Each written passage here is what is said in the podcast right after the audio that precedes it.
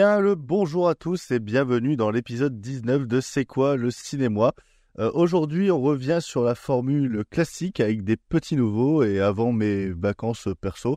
Euh, au programme de cette émission, euh, pour ce qui est du présent, on retrouve la très attendue Palme d'Or de Justine Trier, Anatomie d'une chute, une bête dans la jungle qui ne convainc pas tout le monde, deux courts-métrages de Pedro Almodovar qui constituent, euh, s'il en est, une expérience, ainsi que le nouveau film de Victor Harris, où l'on voyage sans fermer les yeux. Euh, sans oublier un traditionnel sans cinéma, Make to My Love, d'Adaptative Keshish. Bref, on est bon pour le sommaire, Péicule Mastro.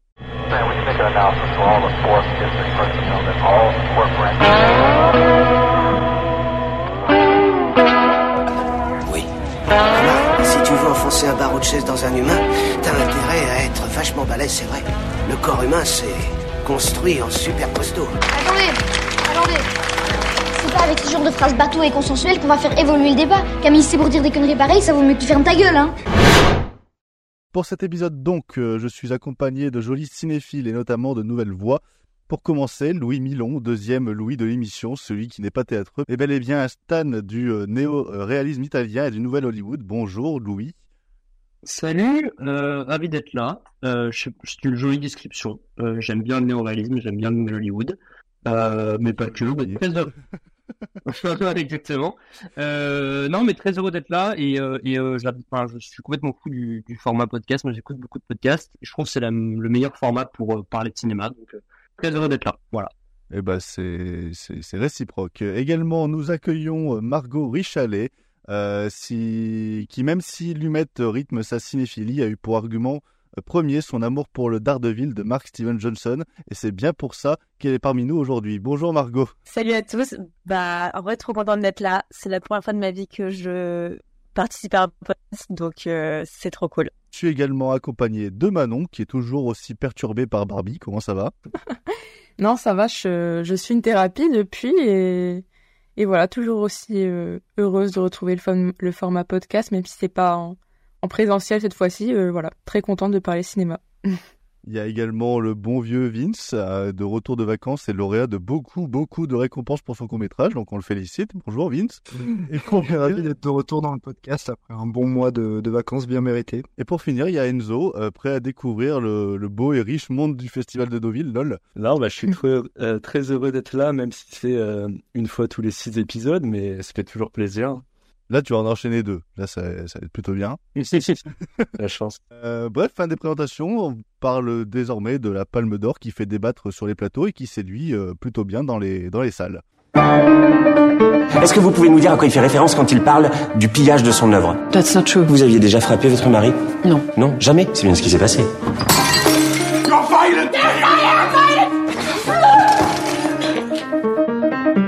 T'as pas pu les entendre s'ils parlaient calmement. J'ai confondu. T'as confondu.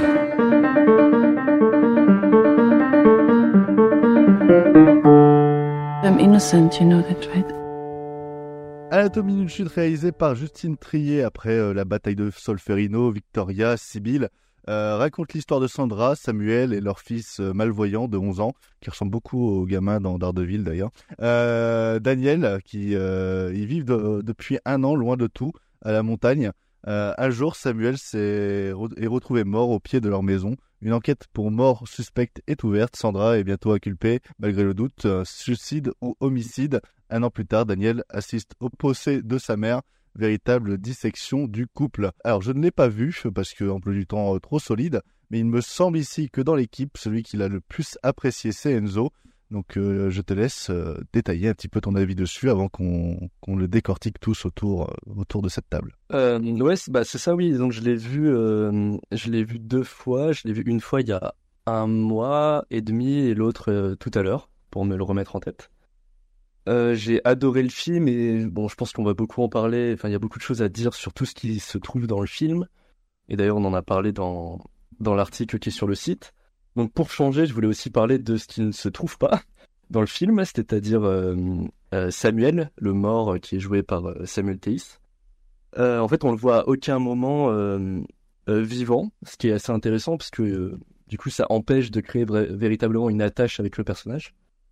Et je trouvais que c'était une bonne manière d'observer comment on crée une, enfin une vie ou un personnage au cinéma. Euh, et du coup, c'est le cas dans Anatomie d'une chute où donc on ne voit jamais le personnage vivant. En tout cas, jamais véritablement. En fait, on va le voir que par fragments, que ce soit un, enregistrement vocal, enfin le discours d'autres personnes, des photos, comme euh, avec l'affiche, euh, enfin ou, des souvenirs de l'enfant qui est malvoyant. Donc voilà, donc c'est des c'est des manières de d'observer la personnalité du bah, du mort qui sont assez intéressantes, je trouve, parce que ça joue sur sur la notion qu'on se fait d'un point de vue, enfin etc. Donc c'est assez intéressant et, euh, et ça permet de se rendre compte tout simplement que euh, euh, qu'un personnage c'est très complexe c'est qu'en fait ce qu'on voit au cinéma c'est ce n'est qu'une partie d'une personne en entière enfin c'était la même chose je trouve mais on t'en avait parlé dans le podcast avec Oppenheimer qui en fait là c'est la vision de Nolan qui se base sur une biographie écrite par un tiers et euh, qui va choisir des morceaux précis. Et en fait le spectateur se forge un avis entier sur euh, sur la base de ces quelques fragments. Et je trouve qu'il y a le même euh, le même principe du coup dans Anatomie d'une chute où on va se, se se faire un avis précis sur ce Samuel alors qu'à aucun moment on ne le voit vivant ou on entend son son avis. Et je trouvais ça assez intéressant. Voilà Euh, Est-ce que quelqu'un aimerait euh, reprendre un petit peu la vision qu'a euh, Enzo sur le, le- le film, ou du moins euh, juste dire son avis avant de le développer après Euh, Parce que justement, il y a cette figure du, du, du mort, etc. Mais après, j'ai l'impression aussi que le film est du point de vue d'un enfant aussi, selon le synopsis. Est-ce que c'est c'est plutôt ça, ou, ou est-ce que c'est euh, c'est autre chose? Bah, il est au centre du film, le gosse. C'est-à-dire que, que vraiment, c'est le. Il n'est pas témoin, il découvre le corps, mais euh, ça reste quand même euh, un personnage vraiment central dans, dans l'appréhension, enfin, le, co- comment, va, comment le spectateur, en fait, va voir euh, ce qui, se passe dans, ce qui se passe dans le film, ce qui se passe durant le procès. Et, euh, et Gosse, qui est d'ailleurs euh, excellent, vraiment, euh, Milo Machado Garner, euh, révélation du film, incroyable, quoi. Si je peux rajouter quelque chose, je dirais même que c'est l'enfant euh, qui est au centre du film, euh, carrément. On, a, on est vraiment dans le point de vue de l'enfant et on est aussi beaucoup dans le point de vue du, du chien.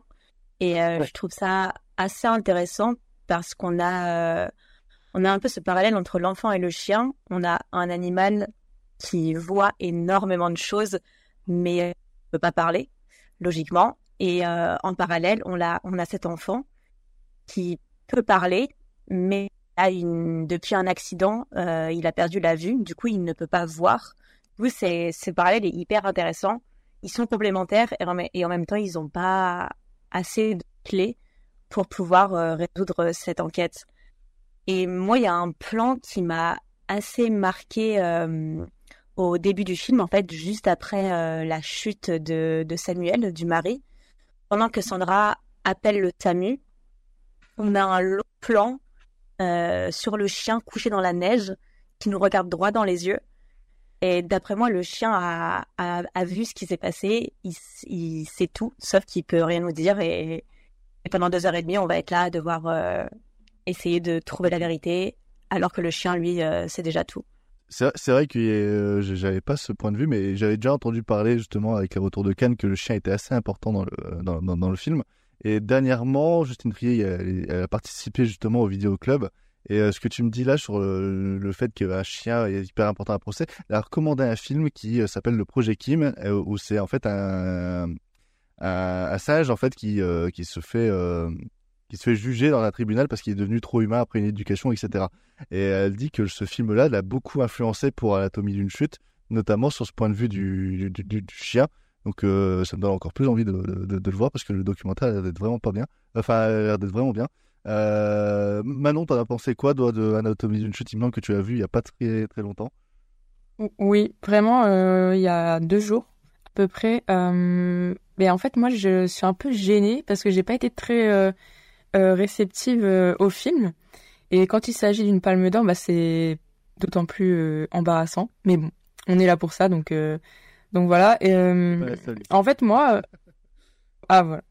Et euh, en fait, moi, je, il y a quelque chose qui m'a fait réagir, c'est ce que Enzo euh, a dit par rapport euh, à la victime, donc au, au père. Comme on le voit dans des, enfin, on le voit pas vivant, on le voit dans des flashbacks. Tu as dit qu'on s'attachait pas forcément, et moi, j'ai ressenti tout le contraire en fait, notamment à travers du coup cette scène forcément de la dispute qui a été enregistré bah, par la victime elle-même. Euh, moi, je, enfin, personnellement, j'ai beaucoup plus ressenti de l'empathie envers euh, bah, la victime et de son vivant plutôt que euh, le personnage principal, donc Sandra, qui, en fait, moi, je, enfin, je reproche bizarrement la même chose que que son mari lui reprochait. J'ai trouvé assez assez euh, froide, en fait. Enfin, personnellement, moi, j'ai pas reçu, enfin, j'ai pas ressenti, pardon, d'empathie envers elle, mais davantage euh, envers euh, le mari. Mais, enfin, pas uniquement parce que voilà, il, il, euh, se fait soit assassiner, soit il se suicide, mais je veux dire, en tant que vivant dans leur couple, je ressentais beaucoup plus d'empathie envers lui qu'envers elle. Et, euh, et euh, oui, donc, euh, enfin, j'ai pas, enfin, de manière générale, j'ai pas, du coup, c'est ce que je regrette, c'est que j'ai pas ressenti vraiment d'empathie ni même de tension euh, extrême en ce qui concerne, euh, par exemple, euh, le procès, tout ça. Je veux dire, euh, je, je sentais bien euh, le l'intérêt de de se sentir un peu déchiré entre est-ce que c'est est-ce qu'elle a vraiment euh, fait ça, est-ce qu'elle a elle a tué son mari ou est-ce que c'est un suicide Je me suis pas sentie vraiment déchirée euh, dans cette euh, dans ces issues- ces deux issues. Euh, Enfin, personnellement, j'ai Les personnages, en fait. Du coup, t'es resté assez ben je triste. Ouais, après, euh, je sais pas si je peux déjà développer euh, en... Enfin, euh, c'est vrai que par rapport à l'enfant, euh, en fait, j'ai l'impression qu'il manquait des, des choses à, à étirer, à, à, à expliciter. Pour moi, en fait, dès le début, on peut, on sent que l'enfant, il peut tirer son épingle du jeu dans cette enquête, notamment avec au début les scotch, là, l'histoire des scotch. En fait, on sent que lui, il a une approche forcément différente de, de nous, donc il peut vraiment euh, faire la différence. Sauf que il se trompe, donc tout de suite, il est écarté en fait dès le début. Donc euh, pendant un certain temps, on parle plus trop de lui, et après il revient et en fait c'est lui qui va euh, tout euh, déterminer. Et en fait, j'aurais peut-être préféré qu'on suive euh, ce point de vue euh, pendant tout le film. Je veux dire, euh, enfin qu'on suive l'enfant dans sa réflexion, dans dans cette torture de, enfin c'est vraiment ses parents, donc. Voilà, je regrette ça. Oui, aussi, j'avais, enfin, désolé, je parle peut-être un peu trop, mais, euh, mais justement, cet enfant, donc Daniel, je, enfin, j'ai l'impression que ça tendait aussi parfois, ou, c'est ce que je regrette aussi, que ça ne tende pas au fantastique ou au surnaturel. Enfin, je sais pas vous, mais moi, il me, il me terrifiait parfois, cet enfant, avec sa coupe de cheveux, son regard, euh, et son, coupe, son oui. col roulé rouge vif. Enfin, personnellement, je, il y avait des plans sur lui euh, qui étaient, je trouve, terrifiants. Euh, terrifiants parce mais, mais moi, ça m'a. Non, mais il a un peu la même dégaine. Hein. Il y a des gens qui l'ont comparé. Oui, il, a- c'est il, ça. a- il est globalement habillé pareil. Ouais, je pense qu'il a une vraie filiation, euh, ouais. Mais terrifiant non. par euh, son apparence et terrifiant parce que euh, le pauvre, il se retrouve dans une situation euh, terrifiante. Donc, euh, Ouais, mais il est tellement Voilà. touchant. euh. Ouais, c'est vrai, que- tout à fait. Mais en fait, il était terrifiant et à la fois touchant. Donc, euh, c'est pour ça que j'aurais préféré qu'on euh, qu'on euh, en sache davantage sur son point de vue euh, durant tout le film, pas seulement à la fin où vraiment euh, il agit comme celui qui, qui viendra euh, un peu tout déterminer. Et, euh, et donc, euh, voilà. Donc, peut-être, enfin, il y avait un peu une dimension qui tendait au fantastique, au surnaturel. Et, euh, et voilà. C'est pas étonnant, hein, Justine Trier avoue complètement être, euh, être fan du cinéma de genre, donc euh, c'est c'est pas étonnant qu'il y ait des De toute références. façon, le, le, le premier plan du film, euh, enfin, on en avait parlé, mais c'est une, c'est une citation de La Maison du Diable de Peter Medak, tu vois. Donc, euh, il y a dès le début, t'as des, Mhm. des références au film de genre, tu vois. Oui, donc ce serait pas étonnant de l'avoir euh, réalisé euh, ce genre de film plus tard. Euh, Vince, il me semble que toi, t'es pas non plus euh, fan, fan, fan de, de cette Palme d'Or. Tu l'étais déjà pas à, à Cannes lui-même. T'as as beaucoup soufflé apparemment, mais Euh, oui, bah du coup j'ai vu, j'ai revu le film il y a deux jours, Euh, enfin il y a trois jours, euh, pour me le remettre un peu frais dans la tête après euh, après Cannes.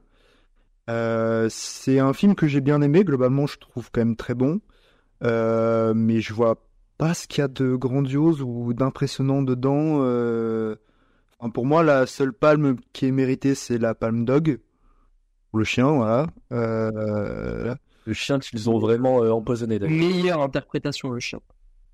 Ils l'ont vraiment empoisonné? Ouais, enfin, t'avais des, des vétos, des experts, etc. à côté, mais ils lui ont vraiment fait, euh, ils l'ont vraiment fait C'est pas normal. par exemple. C'est pas normal ça. hein. Euh, non, en fait, moi, j'aimerais bien revenir sur cette scène de dispute qui, en fait, au second visionnage, m'a m'a vraiment dérangé euh, dans le sens où, en fait, on nous dit que la scène de dispute a été enregistrée et euh, donc par le, mort, mais on n'est pas censé avoir les images. Et donc toute la salle, tout le tribunal écoute euh, le l'enregistrement et a un transcript. Et euh, au début, donc c'est ce qu'on commence à avoir au tout début de la scène, et puis tout à coup, ça coupe et on entre dans une sorte de flashback où on nous montre la dispute filmée. Et, en fait, là, tout de suite, j'ai ressenti une gêne. Euh, C'est-à-dire que pour moi, c'était pas nécessaire de la montrer filmée. Euh, en plus, euh, elle, revient à la fin de la dispute sur le tribunal et les réactions des gens pour ne pas nous montrer ce qui se passe. Donc en fait, tout, le, début de la dispute qu'elle nous montre filmé en champ contre champ de manière un peu bah, plan-plan, euh, je trouve que c'était pas nécessaire. Moi, j'aurais bien plus préféré qu'on qu'elle fasse davantage confiance à son dispositif et au pouvoir du hors-champ et euh, essayer d'être un peu créative avec sa, mise en scène, son découpage, son, mon- son montage, pour rester vraiment dans le tribunal et observer les, réactions euh, des gens, de, l'enfant, de Sandra, euh, des jurés, euh, des avocats, etc., au fur et à mesure que la, discute, euh, que la dispute avance, et plutôt que de nous montrer quelque chose qu'on n'est pas censé voir du tout. Alors je me permets, mais parce que la question avait été posée à La Rochelle à Arthur Harari, qui est du coup est co-scénariste du film. Et en fait, c'est pas donc du coup c'est pas des flashbacks. En fait, si tu veux, c'est des visions de ce que l'enfant voit. De toute façon, tout ce qui se passe avant, ce sont des, des interprétations par l'enfant. Euh, même à la scène en voiture qui a vers la fin avec le père, en fait, c'est l'interprétation par l'enfant. Et il y a une scène aussi insérée dans le film. T'as une un très court plan où on voit euh, une euh, Sandra qui euh, mettrait un coup à à Samuel euh, et le ferait basculer. Et ça, pareil, en fait, c'est une enfin, c'est pas ce qui s'est véritablement passé, c'est une vision par l'enfant. Et en fait, euh, ça, je trouvais ça in- intéressant pour le replacer au centre du film, justement. Effectivement, mais le- les visions dont tu parles, la mise en scène nous le signale que, que c'est des visions, une, une réminiscence mentale de, Ouais, de je par exemple euh, dans la voiture à la fin. Euh, ça, on nous le montre. Alors que la dispute, on a vraiment l'impression que c'est juste, bim, voilà, t'as un flashback, on te montre la dispute, tu sais pas du, du point de vue de qui c'est. Hein. L'enfant est pas censé être là, donc euh, c'est, ça n'a rien à voir. Là, moi, je trouve que vraiment, elle, elle fait pas suffisamment confiance, euh, voilà, au pouvoir du hors-champ, euh, de la suggestion de, de, et de ce que sa mise en scène pouvait faire en fait dans le tribunal, plutôt que de nous montrer euh, ce champ contre champ euh, banal en fin de compte. Même si les dialogues sont passionnants, hein, c'est pas ça que je reproche. Et je trouvais que c'était pas nécessaire de filmer ça. J'ai bien envie d'entendre aussi l'avis de Margot, parce qu'on l'a vu euh, tout à l'heure, elle a rétorqué Ouais. ce que disait Enzo, mais je, je, je sais pas ce que tu en as pensé. Tu veux mon avis euh, global ou tu veux que je réagisse? Tu, tu peux faire les deux, Euh, je t'en prie. Euh, bah écoutez, moi j'ai euh, moi j'ai adoré ce film, hein. clairement. euh, j'ai adoré. Je l'ai vu euh, une première fois euh, à Cannes et euh, une deuxième fois à Paris là récemment. Je le trouve.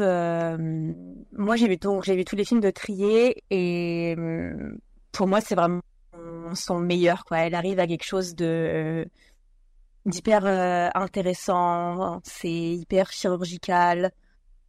Euh, rien que le titre, enfin, je trouve le titre sublime. Enfin, ça fait direct penser au film d'Otto Preminger, Anatomy of a Murder. Enfin, ça, ça claque. Et on a, je trouve, dans Anatomie d'une chute, une écriture euh, des personnages féminins qui est euh, remarquable. Je trouve que depuis Sibylle, les héroïnes de Trier deviennent de plus en plus ambiguës, complexes. Et d'ailleurs, euh, elle trouvait que Sandra était froide. Et moi, c'est ce qui me plaît, en fait, c'est d'avoir un, personnage féminin aussi froid, aussi monstrueux. Euh, on a, on a vraiment une, représentation du qui est complexe et qui est vraiment loin de tout cliché. Tout à l'heure, on va parler de Mektoub, euh, ça, Ça, Ouais, on va revenir bien dans les clichés, tu vois. Donc là, c'est, enfin, moi, je trouve ça remarquable. Enfin, l'écriture de ces personnages est, est vraiment à, à souligner, quoi. On, on dirait, en fait, on dirait des personnages un peu de, de romans, quoi. C'est ces personnages qui sont hyper euh, complets. hy- Ouais, exactement. Il y a énormément de secrets, il y a des non-dits. C'est, je trouve ça formidable. Euh, pareil pour sa mise en scène. Bah, Vincent, tu disais que c'était un peu. Euh... bah, t'as, juste parlé de la scène de la dispute où tu parles de champ contre champ un peu plan-plan. Et moi, je trouve son film, au niveau de la mise en scène, tellement réfléchi. Justement, on a. hum, j'ai vu beaucoup de films de procès et je pense que vous aussi. Oui, et, et- et, euh, d'ailleurs, je, je voulais en parler un peu après, mais il y a un autre film de procès qui a été à Cannes et que moi j'ai vu par rapport à l'anatomie d'une chute, c'est euh, le procès Goldman. Il est une dinguerie qui est incroyable. Et, et j'ai très peur en fait à l'anatomie d'une chute parce que euh, procès Goldman, euh, je trouve ça vraiment fabuleux. Euh, et c'est pour ça là j'écoute un peu vos avis, etc. Et ça a l'air d'être assez différent quand même dans, dans, dans la façon dont c'est filmé, etc. Donc euh, pourquoi pas. Bah, écoute, moi, j'ai pas encore vu le procès Goldman. J'ai trop hâte. Genre, vraiment, j'ai, trop hâte de voir ce film. Mais en tout cas, de ce que j'ai vu de Anatomie d'une chute, moi, je trouve la, mise en scène euh, du procès euh, complètement réussie. Et je vais expliquer pourquoi. Parce que, euh, en fait, son, son scénario est ultra précis. C'est hyper écrit, c'est très bien écrit. Je pense qu'il n'y a pas beaucoup d'improvisation. C'est c'est ça, c'est au scalpel, c'est chirurgical. Et à côté de ce scénario ultra précis, elle va se permettre d'imprimer un espèce de mouvement. On est tout le temps en mouvement. Dans le, dans le tribunal, c'est, on a, on a une caméra qui bouge de partout, qui est, qui est chaotique. Enfin, vraiment de l'avoir revue. Je pense que au, vraiment au montage, elle a pris les, elle a pris les plans des fois les moins bons. Enfin, c'est fou, mais des fois t'as des, t'as, t'as un travelling et, et c'est, pas la bonne prise, tu vois. Tu vois que le, chef-op, il, a merdé, enfin, le travelling, il est bancal. Et pourtant, c'est cette prise qu'elle choisit de mettre dans son montage final. Enfin, on a. vraiment, elle assume le côté chaotique, assume le côté euh, impur. Je trouve qu'il y a énormément de défauts dans, dans l'image. On a une image qui est pas du tout stylisée, pas du tout léchée. Et ouais, je pense qu'on a, on a un découpage euh, volontairement anarchique et, et oppressant, quoi. Ça rend le truc oppressant et moi, ça me parle de fou. Enfin, ça marche trop bien avec cette histoire. Vraiment, euh, je suis fan. Je suis, je suis assez d'accord en vrai sur le fait que parfois c'est euh, c'est hyper inesthétique. Genre, tu sais, c'est, euh, les plans sont volontairement euh, mal cadrés. Il y a une espèce d'impression de chaos. Je suis complètement d'accord. Dans la mise en scène, ça se, ça se ressent de ouf. Est-ce qu'on peut dire que Justine a bien trié ses plans? Justement, elle les a mal triés et c'est formidable. C'est le bordel, c'est le bordel. c'est bien. J'adore parce qu'il y a Vince qui a eu la blague à- à- en retard du coup. Ouais. Euh, Vince, il l'a pas encore reçu là. Est-ce qu'il y a quelqu'un qui veut rajouter quelque chose sur l'anatomie d'une chute, parler de quelque chose, histoire de rebondir, débattre dessus ouais. Moi, je veux bien. Ouais, vas-y, je te prie maintenant. Moi, en, en termes de film de procès, j'ai, en fait, je, pour, en général, sur le film, j'ai vraiment le même avis que, que Vince. J'ai pas, pour une palme d'or, je suis pas du tout euh, convaincue. Et comme, enfin, moi, quand je, j'entends film de procès, j'attends aussi euh, une sorte de torture euh, et quelque chose d'assez violent euh, verbalement. Et là, j'ai pas, j'ai pas été déchirée. Enfin, même si euh, j'ai beaucoup entendu. euh, Enfin, et beaucoup lu que la- l'avocat général était vraiment détestable, mais d'un côté, c'est c'est son boulot. Euh, Enfin, moi, le.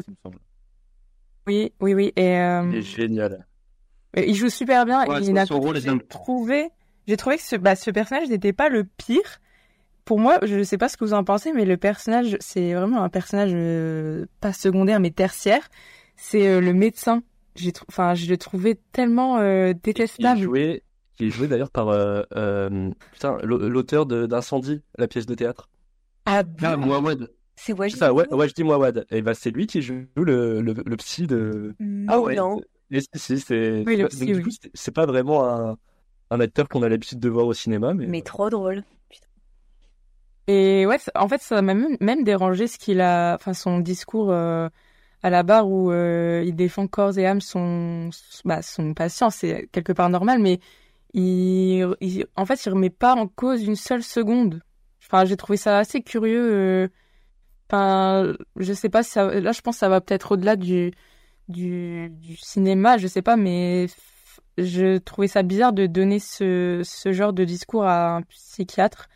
Et, euh, et oui, pour, on parlait aussi de films de, de procès. Moi, je, enfin, personnellement, j'ai, en termes de, de, enfin, de, de ping-pong euh, verbal, euh, en termes de films de procès, j'ai préféré euh, des films comme, bon, là, c'est beaucoup plus ancien, mais La Vérité, ou plus récent, Saint-Omer, ou, ou Les choses humaines.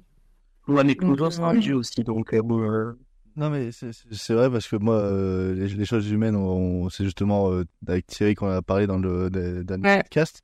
Euh, les choses humaines, même si le film est assez critiquable sur plein d'aspects, l'énorme scène de procès qui est à la fin, qui est en plus tournée en plan séquence, d'après mes souvenirs, ouais, ouais. c'est quelque chose en termes d'acting de jeu qui, qui envoie.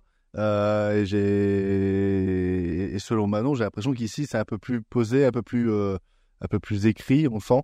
Euh, ouais, Vince, si vous voulez, euh, vas-y, je t'en prie. Je vais juste euh, aller dans le sens de Manon. Moi, je suis pas d'accord. Hein. Bon, je parlerai après. Clairement, dans un film de procès, dire que dans, dans un film de procès, il suffit pas d'avoir que des dialogues passionnants. Il faut aussi une mise en scène un peu plus inspirée et un découpage, un montage un peu plus inventif. Là, pour moi, c'est pas le cas dans Anatomie d'une chute. C'est pas, c'est pas assez créatif. C'est bien exécuté, je dirais, dans l'ensemble. Ça fonctionne, mais ça manque un petit peu de, de, folie. Euh, et euh, cité euh, bah, la vérité de Clouseau, voilà, pour prendre un exemple français. Ouais. Euh, film de procès euh, féministe avec des dialogues passionnants, des, des, des, une inventivité au montage incroyable, euh, des idées de mise en scène sublimes. C'est pas ce que je retrouve ici, donc bon après voilà, meilleur film de la. Je, suis pas moi je suis pas d'accord. Vas-y Margot. Ah, moi je rejoins Margot aussi, mais. je je suis pas du tout d'accord avec le fait que Anatomie d'une chute manque de folie dans sa mise en scène. Justement, je trouve elle, prend un, un, parti pris. Euh, je trouve que son film tranche complètement avec les films de procès traditionnels à vue, dont l'image se veut beaucoup plus fixe, géométrique, solennelle. Enfin, le, le procès, c'est le moment très solennel, c'est beau, il y a des moulures au plafond. Enfin, là, Trier, c'est c'est sale, quoi. Genre, elle nous rentre dedans, genre ça. Je trouve que son film rend compte vraiment de l'agitation et de l'effervescence qui règne dans un tribunal dans un bon vieux tribunal, quoi. Genre, on est à Grenoble, c'est dégueu, le tribunal, il est pas ouf. Et bah, je trouve que la mise en scène, elle, elle tue, quoi. C'est anarchique, c'est chaotique. Et moi, personnellement, Saint-Omer, que j'ai vu récemment, j'adore Alice Diop. Et moi, je trouve que son film. Il est trop propre. Tellement pauvre. Il est tellement pauvre au niveau du découpage. Vraiment, il y a trois axes de caméra. Il y a un axe sur l'accusé, un axe sur euh, les gens, le public, et un axe euh, sur les, les, les, magistrats. Et c'est tout. Enfin, et franchement, moi, je me, je, m'ennuie, je m'ennuie devant Saint-Omer. Il a été vendu comme ça et c'est le parti pris de laisser parler euh, les acteurs 10 minutes devant la caméra. Oui, ouais. Et bah, oui, complètement. Mais bah, du coup, moi, ça me, ouais, moi, ça me chauffe moins. En vrai. Je suis d'accord avec toi, ça rajoute une distance entre ce qui se passe à l'écran et le spectateur de taré. Hein. Ça, c'est, c'est d'accord sur ça. En fait, enfin, je repense à une scène où tu as euh, l'avocat général et l'avocat de la défense qui, euh, qui font une sorte de, de ping-pong euh, verbal. Et en fait, tu, la caméra arrête pas de tourner comme si tu étais tu vois, un, spectateur de match de tennis. Et ça représente en fait bah, la vision de l'enfant qui arrête pas de regarder les deux. Mais ça, je suis désolé, c'est très, très dynamique et et t'as vu ça nulle part avant dans un film de procès, par exemple, tu vois. Vas-y, oui, En vrai, j'ai bien caché mon jeu parce que, enfin, moi, c'est un immense coup de cœur. C'est un, c'est euh, le, deux, film, deuxième film que j'avais préféré à Cannes. Euh, je l'ai pas revu depuis, mais j'en ai un excellent souvenir et je trouve le film euh, assez incroyable. Je trouve que euh, s'inscrit très bien dans les thématiques euh, de Justine Trier. Donc j'ai découvert d'ailleurs les films après avoir vu vu celui-ci. donc là, je trouve qu'elle reprend la dynamique du couple et clairement, bah, elle, elle le met au milieu de son film. Je trouve que c'est un film de euh, d'une écriture, on, l'a dit, on l'a dit récemment, euh, euh, Margot et même tout le monde en, en, on, on parlait sur le fait que Il y a une écriture des personnages qui est absolument sidérante. Enfin, remarquablement bien interprété. Moi, vraiment, Sandra Hüller, c'est... Sandra Hüller, ouais. Sandra Hüller qui est une espèce de reine. Enfin, vraiment, je trouve qu'elle elle, elle acte le film vraiment et je, trouve que d'habitude, c'est. Je mets vraiment l'accent sur l'interprétation que je trouve assez, assez sidérante. Euh, et, euh, et puis voilà, je trouve que c'est également un, un, un film vraiment d'une grande dans, dans l'écriture, qui est ambigu. Je trouve qu'elle s'approprie un, un genre qui reste quand même euh, extrêmement codifié, euh, qui est le genre de le film de procès en fait. Euh, et elle y insuffle quand même à l'intérieur bah, de l'intime sur comment euh, un couple, comment une famille se, se déchire. Et euh, elle arrive en fait à mettre ça dans un cadre euh, bah, très procédurier, enfin très théâtral, et ça et elle arrive quand même à, à mettre des émotions. Et moi, c'est en que vraiment le film m'attrape de bout en bout. Je pas du tout le film euh, déséquilibré. J'ai entendu dire euh, certaines personnes, j'ai entendu certaines personnes qui disaient euh, que je préférais la partie enquête, d'autres qui préféraient la partie euh, procès. Moi, je trouve que le film se tient très bien. Ces deux parties vraiment sont, sont, voilà. Enfin, je trouve globalement le film bien foutu là-dessus. Euh, et, euh, et puis, euh, et puis euh, clairement, euh, moi j'ai une passion pour les longs et beaux titres. Et clairement, ça me régale. Avant même d'avoir vu le film euh, à Cannes, une fois que la, la, la sélection a été annoncée par Frémo, moi j'étais ravi. Dès que je vois un film avec un long titre et beau, je me rue dessus. Donc là, ça a été vraiment une, super bonne surprise. Et, et, voilà, et je trouve que vraiment le, le film est une palme d'or amplement méritée. Euh, et une palme d'or amplement méritée. Complètement. Mais, euh, mais voilà, non, mais ouais, je, voulais, je voulais juste vraiment aborder mon avis parce que, enfin, discuter un petit peu avec vous parce que vraiment, euh, on a, on a un petit peu débattu dessus, mais moi, c'est vraiment un immense coup de cœur. Donc, euh, je suis content de voir que, que certains partagent l'amour que j'ai pour ce film. Voilà. Après, je, je, je ne vois que des retours euh, positifs sur le film. C'est-à-dire que beaucoup, euh, beaucoup apprécient, mais beaucoup ont aussi des choses à redire derrière. C'est, c'est, c'est, c'est pas une palme d'or comme Titan qui divise euh, tout le monde en deux parties. Là, je sens que c'est quand même majoritairement positif et que, que c'est un film à ne, à ne pas louper. Déjà parce que c'est la palme d'or et ensuite parce que c'est, Ouais. c'est, un bon film sur le papier. Euh, Ouais, ouais. En parlant de bons films, on va passer maintenant à ma palme d'or personnelle. C'est un film qui n'a pas été à Cannes, mais qui a été à la Berlinale. Et il y a des moments, voilà, on voit des films en avance, beaucoup en, avance avant tout le monde, et on, on les voit, c'est un coup de cœur pour nous, et on se rend compte que les critiques, euh, quand à sa sortie, sont assez désastreuses, et cela nous fait beaucoup, beaucoup mal, euh, parce qu'on va parler de La Bête dans la jungle de Patrick Chia.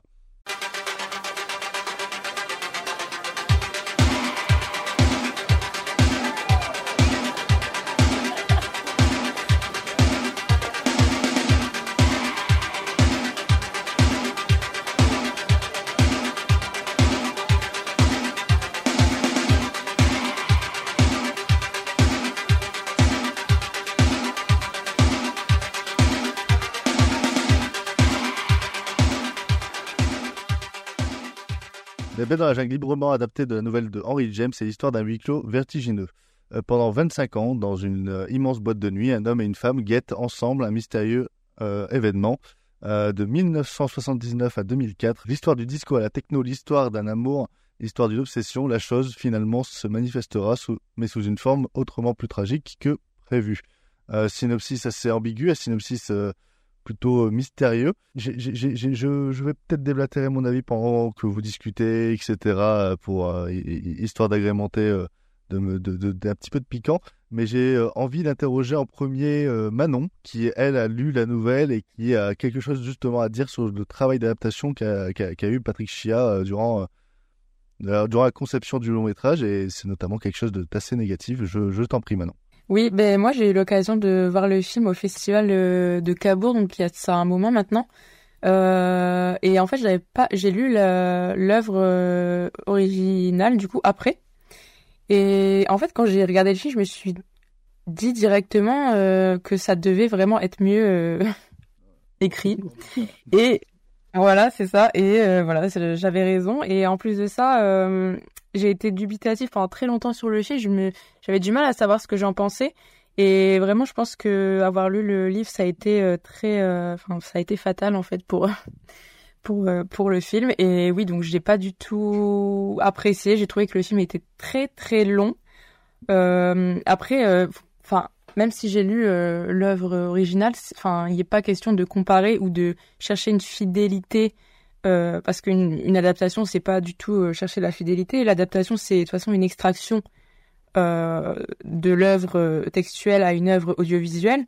Et moi, je trouve que euh, de manière générale, c'est pas, c'est pas bon. En plus, enfin, je trouvais que c'était à rallonge en fait. C'est vraiment l'expression que, enfin, le qualificatif que je donnerais au film. C'est une nouvelle et que le film dure 1h45. Ouais, mais en plus, mais vraiment, bah déjà, c'est une nouvelle, donc c'est très très court. C'est vraiment très court, c'est efficace. Euh, après, euh, le concept aussi d'attendre quelque chose qui va arriver, qu'on ne sait pas, je trouve ça extrêmement euh, personnellement, personnellement poétique. C'est quelque chose qui euh, qui marche en tout cas sous un format de nouvelle. Donc, c'était, je pense que c'est un, un quelque part un grand défi de vouloir l'adapter, mais c'est quelque chose de, de raté.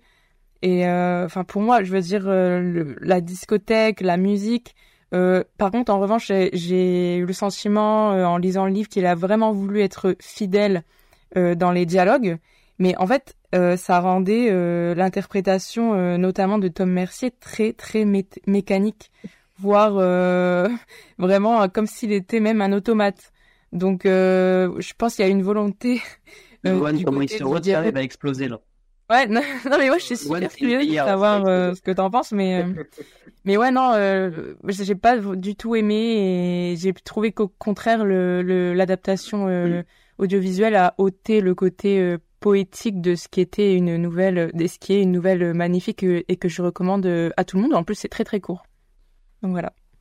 Oui, bah après ça s'entend et c'est pas les pires arguments que j'ai que j'ai pu entendre. Donc euh, ça serait intéressant d'en discuter juste après. J'ai envie de faire un petit tour de table histoire qu'après je dise mon avis et qu'après on en discute. Euh, Enzo, toi, il me semble que t'as pas du tout aimé non plus. hein. De toute façon, je suis tout seul. Donc euh, Non, mais enfin, je rejoins sur. euh, J'ai pas lu la nouvelle, mais d'ailleurs, j'ai hâte. Enfin, on sait que Bonello va aussi en faire une adaptation. Enfin, ma- même l'a déjà tournée. Donc, j'ai hâte de voir aussi ce que Bonello va en. Enfin, est-ce qu'il va tomber dans les mêmes erreurs ou, non? Ça, ça va me sembler intéressant. Euh, sinon, bah, je rejoins bien évidemment l'avis sur euh, Tom Mercier, qui est. euh, Bah, en fait, je l'avais trouvé. Tu vois, il a une étrangeté dans son jeu que je trouvais hypnotisante dans le règne animal, par exemple, tu vois, où. non, mais tu vois, par exemple, il a un personnage qui est très étrange dans le règne animal, donc je trouvais que ça servait bien le truc. Et là, au contraire, enfin, ça, je trouve ça très, très plat, très monotone, très ennuyant. Et en fait, au final, un peu comme le film, qui, euh, qui est toujours plat, sans, euh, sursaut. Et pourtant, euh, tu l'as dit dans le synopsis, c'est censé se passer sur de nombreuses années. Et à chaque fois que tu as des événements, en fait, c'est juste des, des, sortes de petites vagues en arrière-plan. Bon, bah voilà, dans une conversation, on entend l'élection de Mitterrand. ici, on nous parle du, sida. Ici, du 11 septembre. Mais tu vois, t'as jamais de. Je trouve que tu ne sens pas le poids du temps ou le poids des, des, des événements que les, que les personnages traversent. 5 ans, ouais. Mais après, euh, tu vois, genre, c'est pareil, les, les personnages vieillissent vraiment pas beaucoup. Bah, je suis d'accord que le ressenti du film, c'est 35 ans. Là, on se rejoint dessus, Lohan, et je suis content que tu l'avoues. Ouais, mais Mais je voulais vous poser la même question parce que j'ai vu dans les trailers du coup que globalement, euh, bah, Anaïs de Moustier, elle bougeait pas. En fait, comment ça se matérialise euh, le temps qui passe en fait concrètement? Se matérialise par le personnage de Béatrice Dalle, un peu, euh, qui, est, un personnage un peu de, de, de, fée ou de sorcière par moment, et qui, euh, et qui annonce les années ou qui annonce les événements. Mais après, il y a aussi ce qui se passe à la radio, à la télé. Euh, c'est assez. c'est- C'est-à-dire qu'en fait, on va pas le voir justement dans, dans le physique des acteurs. Ils vont jamais vieillir, ils vont jamais avoir de rides en plus, etc. Mais ça rentre un peu pour moi dans ce côté un peu poétique et ce côté un peu la boîte de nuit magique euh, où le temps passe, euh, mais où on ne vieillit pas parce que la danse, etc., fait que euh, on, reste dans quelque chose d'assez intemporel. Mais mais voilà, ça, se- ça se ressent par rapport à l'ambiance aussi au niveau des musiques, c'est-à-dire qu'au départ on a la disco, on finit sur de la tectonique, tu vois, c'est. Mais ça, j'ai envie d'en discuter après, justement. Le pour l'instant, je note un petit peu vos, vos petits arguments. Margot, qu'est-ce que t'en as pensé, toi? Euh, alors, eh bien, je n'ai pas aimé ce film, malheureusement. Je, je, je suis, je suis navrée, mais en vrai, sur le papier, ça avait l'air vraiment chouette. Enfin, en fait, j'aime les idées du film. vraiment, je, je vais lire d'ailleurs euh, la, la nouvelle parce que ça m'attire énormément. Mais sur le papier, euh, ouais, les idées, elles sont, elles sont trop cool. On parle d'une attente euh, qui est vaine. euh, euh, même l'absence d'histoire en soi me m'attire. La difficulté à aimer, l'effroi du désir. Enfin, tout ça, c'est c'est des sujets qui sont philosophiques, qui sont poétiques et qui sont très attirants, je trouve. Pareil, on a aussi un peu une, héro- une héroïne tragique avec le personnage de May qui accepte de, de vouer son destin à celui de, de John et qui va devenir euh, la compagne, euh, la compagne d'une vie qui, qui va se vivre que sur le mode de l'attente. Et c'est ultra poétique, quoi. C'est un espèce de, de pacte tragique, euh, diabolique et sacré. Intéressant. Sauf que le film, euh, pour moi, manque cruellement d'intensité, en fait. On, on passe 1h45 à un peu s'ennuyer. Enfin, c'est très répétitif. Euh, même au niveau des musiques, enfin, je m'attendais à voir, euh, je sais pas, chasamer des musiques et les avoir dans ma playlist. Enfin, les musiques, pour moi, elles nous apportent aucun repère temporel. Franchement, il y a, a pas de différence entre des musiques des années 80 et des musiques des années 2000. C'est que des instrus qui, je, je sais pas, il y a, y a aucune différence dans les musiques, je trouve. Ça, c'est Euh, un truc de, connaisseur. C'est-à-dire que. Oui, sans, ouais, sans doute, hein, peut-être, ouais. Un DJ devant, il va, il va tout de suite cerner. Et moi, j'ai cerné de, les, trucs. Mais c'est vrai que si euh, la musique, euh, on écoute un peu ce qui nous plaît par rapport à nos vibes et qu'on n'a aucune, qu'on n'a pas de repère justement par rapport aux instruments qu'ils ont utilisés, etc. On n'est pas repéré dans le temps grâce à ça. Mais c'est, pour moi, c'est un excellent travail de Chia justement. D'accord, ok. Bah, c'est vrai que je m'y connais pas plus que ça, donc c'est vrai que pour un, pour moi, spectatrice lambda, enfin, tu vois, genre, j'étais assez perdue euh, dans, dans ces musiques, quoi. Enfin, c'était pas grâce aux musiques que j'avais des, des, repères temporels, en tout cas. Euh, pa- pareil pour les, pour les scènes de danse. c'est un film quasiment, c'est quasiment un huis clos en, boîte de nuit. Je m'attendais à un peu plus de, de folie dans, dans la manière de filmer la danse. Euh, là, pour moi, il y a rien d'étonnant, quoi. On est, on est souvent en plan large, euh, au-dessus. Pour moi, c'est, c'est, c'est sage, quoi. C'est, c'est même pudique. C'est, c'est trop pudique pour de, pour de la danse. T'aurais voulu que le film soit réalisé par Gaspard Noé, toi. Euh, franchement, bah ouais, complètement. Énorme fan de Gaspard Noé, donc euh, ouais. C'est vrai que je, voilà, je, je trouve le film un peu tiède dans son ensemble. Et euh, ouais, et la direction d'acteur aussi, euh, purée. Euh, vraiment, les, je- c'est assez catastrophique pour moi. Genre, De Moustier, Tom Mercier et, même Béatrice Dalle, euh, c'est pas leur meilleure prestation, quoi. C'est c'est c'est compliqué quoi des fois je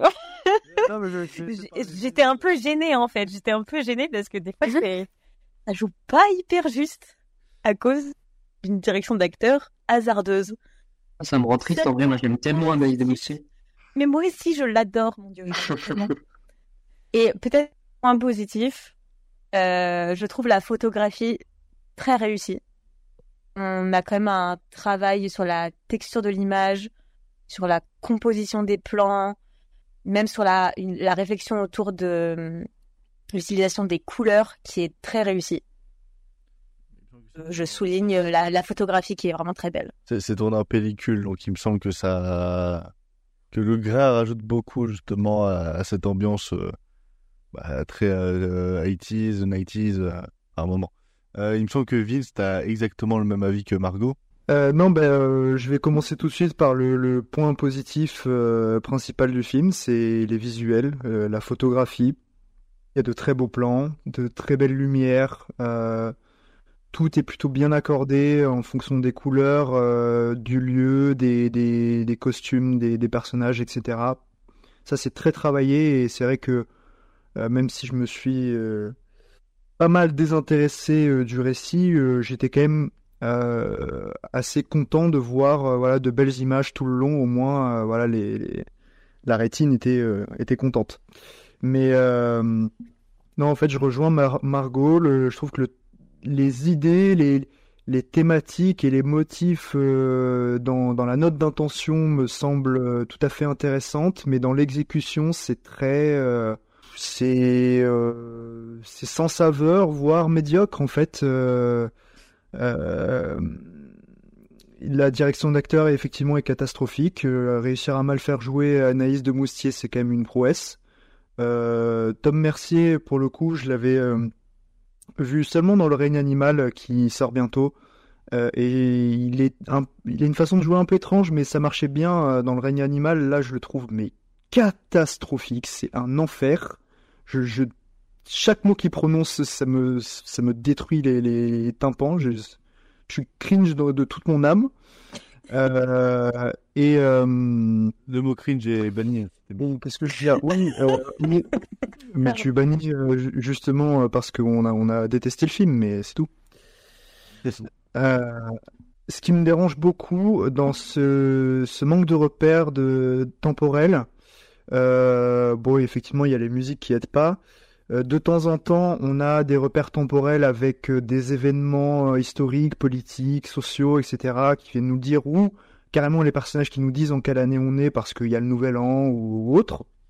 Et en fait, euh, je trouve que cette histoire, donc qui se déroule sur euh, 25 ans, truc comme ça, euh, elle aurait pu aussi bien se dérouler en deux ans, tellement il se passe rien. C'est-à-dire que ce sont des personnages qui se retrouvent tous les samedis dans la, dans la boîte de nuit. Et euh, pour qu'il y ait aussi peu d'évolution dans leur relation, euh, que ce soit entre Tom Mercier et, Ana- et Anaïs de Moustier ou les personnes qui gravitent autour, eh, je suis désolé, c'est juste pas crédible qu'il y ait autant d'années qui se passent et aussi peu de choses qui évoluent. C'est juste pas possible dans les rapports humains. Donc non, j'ai l'impression des fois que euh, quand on retrouvait les personnages chaque fois, qu'il se passait peut-être quelques semaines, qu'il y avait des ellipses de quelques semaines ou quelques mois, alors qu'en fait, des fois il se passait genre 5 ans ou 6 ans. Et tu te dis mais c'est pas possible, il s'est juste pas passé assez de temps euh, pour que ça évolue aussi peu. Donc euh, moi c'est vraiment quelque chose qui m'a dérangé, ça fonctionne au ralenti, il se passe rien. Et, euh, et voilà, on s'ennuie en fait. C'est euh, ça manquait de, de voilà de de punch quoi dans le dans le récit, euh, dans la manière de traiter les thématiques et peut-être un peu dans la mise en scène aussi. Mais voilà, pas pas quelque chose qui m'a séduit alors que l'idée de base euh, j'étais plutôt client quoi. Du coup, euh, bah moi j'ai beaucoup aimé, hein, pour la surprise. C'est bon, temps mon film préféré de l'année. Pour plusieurs raisons. Après, donc du coup j'ai lu le roman, enfin j'ai lu la nouvelle après avoir vu le film. Euh, nouvelle que je trouve très belle, mais euh, pour moi en fait le film est... il rajoute des choses en plus que j'ai pas eu dans la nouvelle, justement tout ce côté visuel. Parce que déjà le film, sans, sans trop euh, sans trop en dire, parce que c'est assez connu chez moi, c'est il me choque. Il y a rien à dire sur. Tais-toi, tais-toi, tais-toi. Je t'ai pas coupé à ce que je sache. Non, non, non, mais le, le- le film, déjà, dans, dans son aspect, dans, dans ce qu'il veut être, me choque déjà. Donc, il y, a, il y a déjà la moitié du travail qui est fait. C'est euh, dans tout ce qui est visuel, la musique, déjà aussi, euh, le côté un peu néon splinétique. Et en même temps, c'est euh, tout, tout ce côté-là, ça me chope dès le départ. Et ensuite, du coup, vous avez parlé des, des, acteurs. Euh, euh, pareil, moi, ça me rajoute quelque chose. Euh, C'est-à-dire que De Moustier, je trouve qu'elle est comme d'habitude, donc elle est toujours assez impeccable. Euh, Béatrice Dalle, dans ce côté un peu mystérieux, etc., que- qu'elle retrouve d'ailleurs euh, de ce qu'elle avait fait chez, euh, chez euh, Gaspard Noé dans Lux Eterna, d'ailleurs. C'est à peu près le même jeu, c'est à peu près, euh, c'est à peu près le même Mhm. personnage. Ils lui ont mis une cape, euh, genre c'est ridicule. Ils lui ont mis une cape genre pointue comme ça au-dessus de sa tête, mais euh, de la mauvaise fête. pique, euh, putain. Et, et- et Tom je, je- je suis assez d'accord avec vous, même si euh, pour moi ça rajoute beaucoup au côté un peu splinétique du truc. Donc ça me dérange pas des masses, même si voilà, j'ai j'ai toujours trouvé que c'était un acteur assez médiocre, notamment dans Synonyme. Euh, mais ici, je trouve que ça passe, notamment par ce côté, euh, l'ambiance un peu, euh, un peu splinétique. Euh, j'ai vraiment eu l'impression en fait de voir le, sur étendu en 1h45 la, la scène où dans Oslo 31 août il rentre dans la boîte de nuit avec notamment le son des Daft Punk qui reprend Sm- Small Boy derrière. Et bah j'ai vraiment eu l'impression que c'était étendu et, et ça me dérange pas trop. Dans le côté le temps qui passe, assez lentement et le film chiant. Alors déjà, moi je trouve pas le film chiant, je le trouve hyper intéressant dans beaucoup d'aspects, notamment dans sa gestion de, de, l'attente, parce que on sent que Henry James s'est un peu inspiré de, de, la pièce euh, En attendant Godot. Euh, pour écrire son, sa nouvelle. Et ici, je retrouve exactement la même chose qu'il y a dans la pièce, c'est-à-dire qu'on attend quelque chose qui, euh, qui n'arrivera jamais. Euh, et il y a ce côté très beau du... Euh, les deux personnages restent spectateurs de ce qui se passe dans la boîte pendant euh, la bonne majorité du film, jusqu'à ce que à la fin, de Moustier y participe. Et euh, elle y participe dans justement un plan qu'on voit dans la balance, dans ce halo de lumière entouré de noir. Euh, parce que le film devient de plus en plus pessimiste avec notamment tout ce qui est vision du monde, les attentats, le sida, tout ce qui est... Enfin ouais, pour moi ça parle de tellement de sujets en, en, si peu de temps dans un huis clos dans une boîte de nuit que ça me, ça me bouleverse. Et j'ai perdu un peu de mon film, je sais plus. on m'a dé déconcentré. euh... Et oui, il y a le côté musical dont j'en ai déjà parlé, mais ce que je, trouve vraiment intéressant avec ce qui est fait euh, Patrick Chia, c'est qu'il donne pas toutes les clés. Euh, C'est-à-dire que Margot a été un peu euh, perturbée par le fait qu'elle euh, ne trouvait pas de différence dans les musiques. Et je trouve, je trouve que Patrick Chia a fait un choix qui, euh, de base, est assez, est assez rare maintenant au cinéma c'est-à-dire qu'on on, on laisse peut-être le spectateur se renseigner, ou du moins on ne donne, donne, pas toutes les clés. Il le fait beaucoup de fois dans, dans, dans le film. C'est-à-dire qu'il euh, y a plein d'événements, etc., qui sont, euh, qui sont annoncés, mais par des petits détails et non pas par des, euh, des gros. Même si des fois on dit, ouais, c'est 11 septembre, il y a eu les attentats.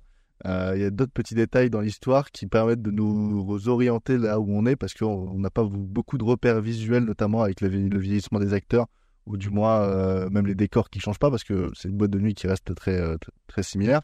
Mais euh, ouais, il donne pas toutes les clés. Il, y a un bon choix de musique que je trouve pour vraiment représenter chaque année qui passe euh, et les petits détails à la con qui, euh, qui si on a si on, fait quelques recherches après ou si on a la culture de savoir ce qui s'est passé à, cette année-là permet de nous orienter. Et, je trouve que ouais, c'est un, film et, j'ai un peu con de dire ça à des gens qui n'ont pas aimé, mais c'est pour moi un film à revoir et peut-être à appréhender et qu'on en reparlera peut-être dans, dans 10 ans. Parce que moi, je vois vraiment ce, film comme étant un, film qui, euh, dans 10 ans, on en reparlera et, on se remémorera à quel point c'est bien. c'est ce que j'ai pensé quand j'ai vu le film.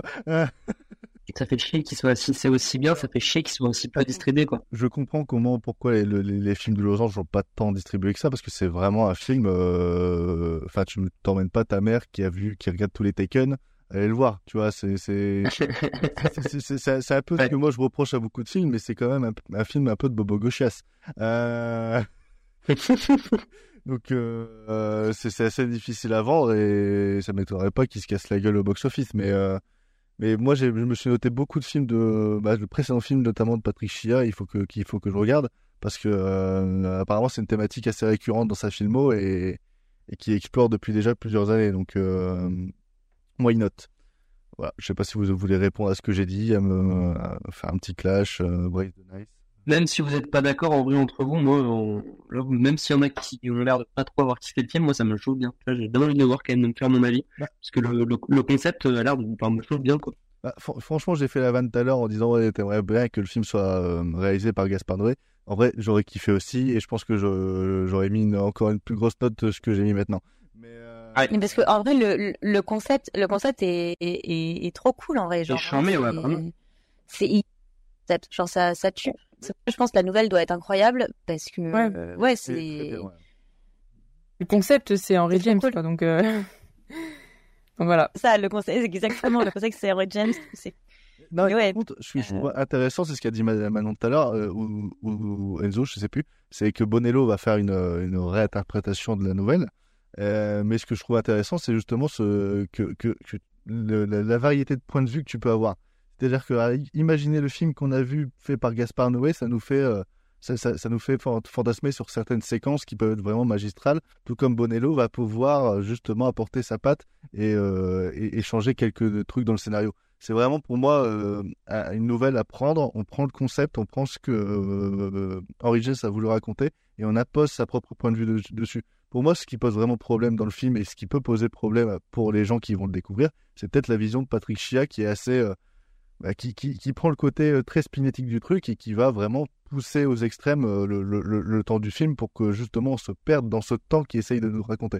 Bah déjà, euh, Bonello, il a fait enfin, on discutait tout à l'heure des, des choix, d'adaptation. Là, je viens de vérifier, c'est quand même 2h26 euh, la bête, tu vois. Et là, votre truc, c'est un, enfin, le truc, pardon, horrible. le film fait euh, 1h45. En vrai, ouais, c'est que forcément, ils ont pas du tout la même approche, quoi. Quand même, ça, ça- ça- ça se trouve, il va sortir carrément du huis clos, hein, euh, Bonello. Ça se- Hum, complètement. Et le casting est bien chaud, mais je l'ai devant les yeux là. Ça envoie. Ouais, t'as Léa Seydoux, t'as le mec dans 1917. What? Gaspard Huliel. Euh, oui. co- co- comment ça? Et euh, Philippe Catherine. Non, en vrai, euh, ça donne envie. Ça donne bien envie. Mais juste euh, pour finir, euh, en enfin, quand j'y repense, je pense que Patrick Chia a voulu euh, rendre compatibles euh, deux choses qui s'opposent et qui sont en, totale contradiction. C'est la discothèque et euh, un concept poétique. Et pour moi, c'est pour ça que ça ne fonctionne pas. Ça ne cohabite pas ensemble. Et je pense que c'est Thierry qui, dans le podcast de Barbenheimer, qui parlait, vous en avez parlé très très rapidement de, de la paix dans la jungle. Et je pense qu'il avait dit, il me semble qu'il avait dit, il avait utilisé le mot enivrant. Et euh, moi, je, enfin, j'utiliserais plutôt un synonyme. C'est vraiment quelque chose. Enfin, il y a une volonté, je pense, de Patrick Chia, de, Chia de rendre euh, le film hypnotique. Et pour moi, euh, c'est comme vous savez cette vidéo où euh, un peu là, euh, le mec mesmer où il essaye d'hypnotiser quelqu'un et ça fonctionne pas. Mais pour moi, ce film, c'est ça. C'est une tentative d'hypnotiser quelqu'un et ça fonctionne pas. Voilà. Un film qui fait beaucoup parler euh, en ce moment, notamment par sa qualité euh, qui rend tout le monde euh, dithyrambique, c'est Fermer les yeux euh, de Victor et Erice, et on vous en parle tout de suite. Me quedé sin mi mejor amigo, pero también sin película. Algunos pensaron que a Julio le dio un pronto, una especie de ataque. Desaparecer. La idea de cambiar de identidad, de rehacer la vida en otro sitio.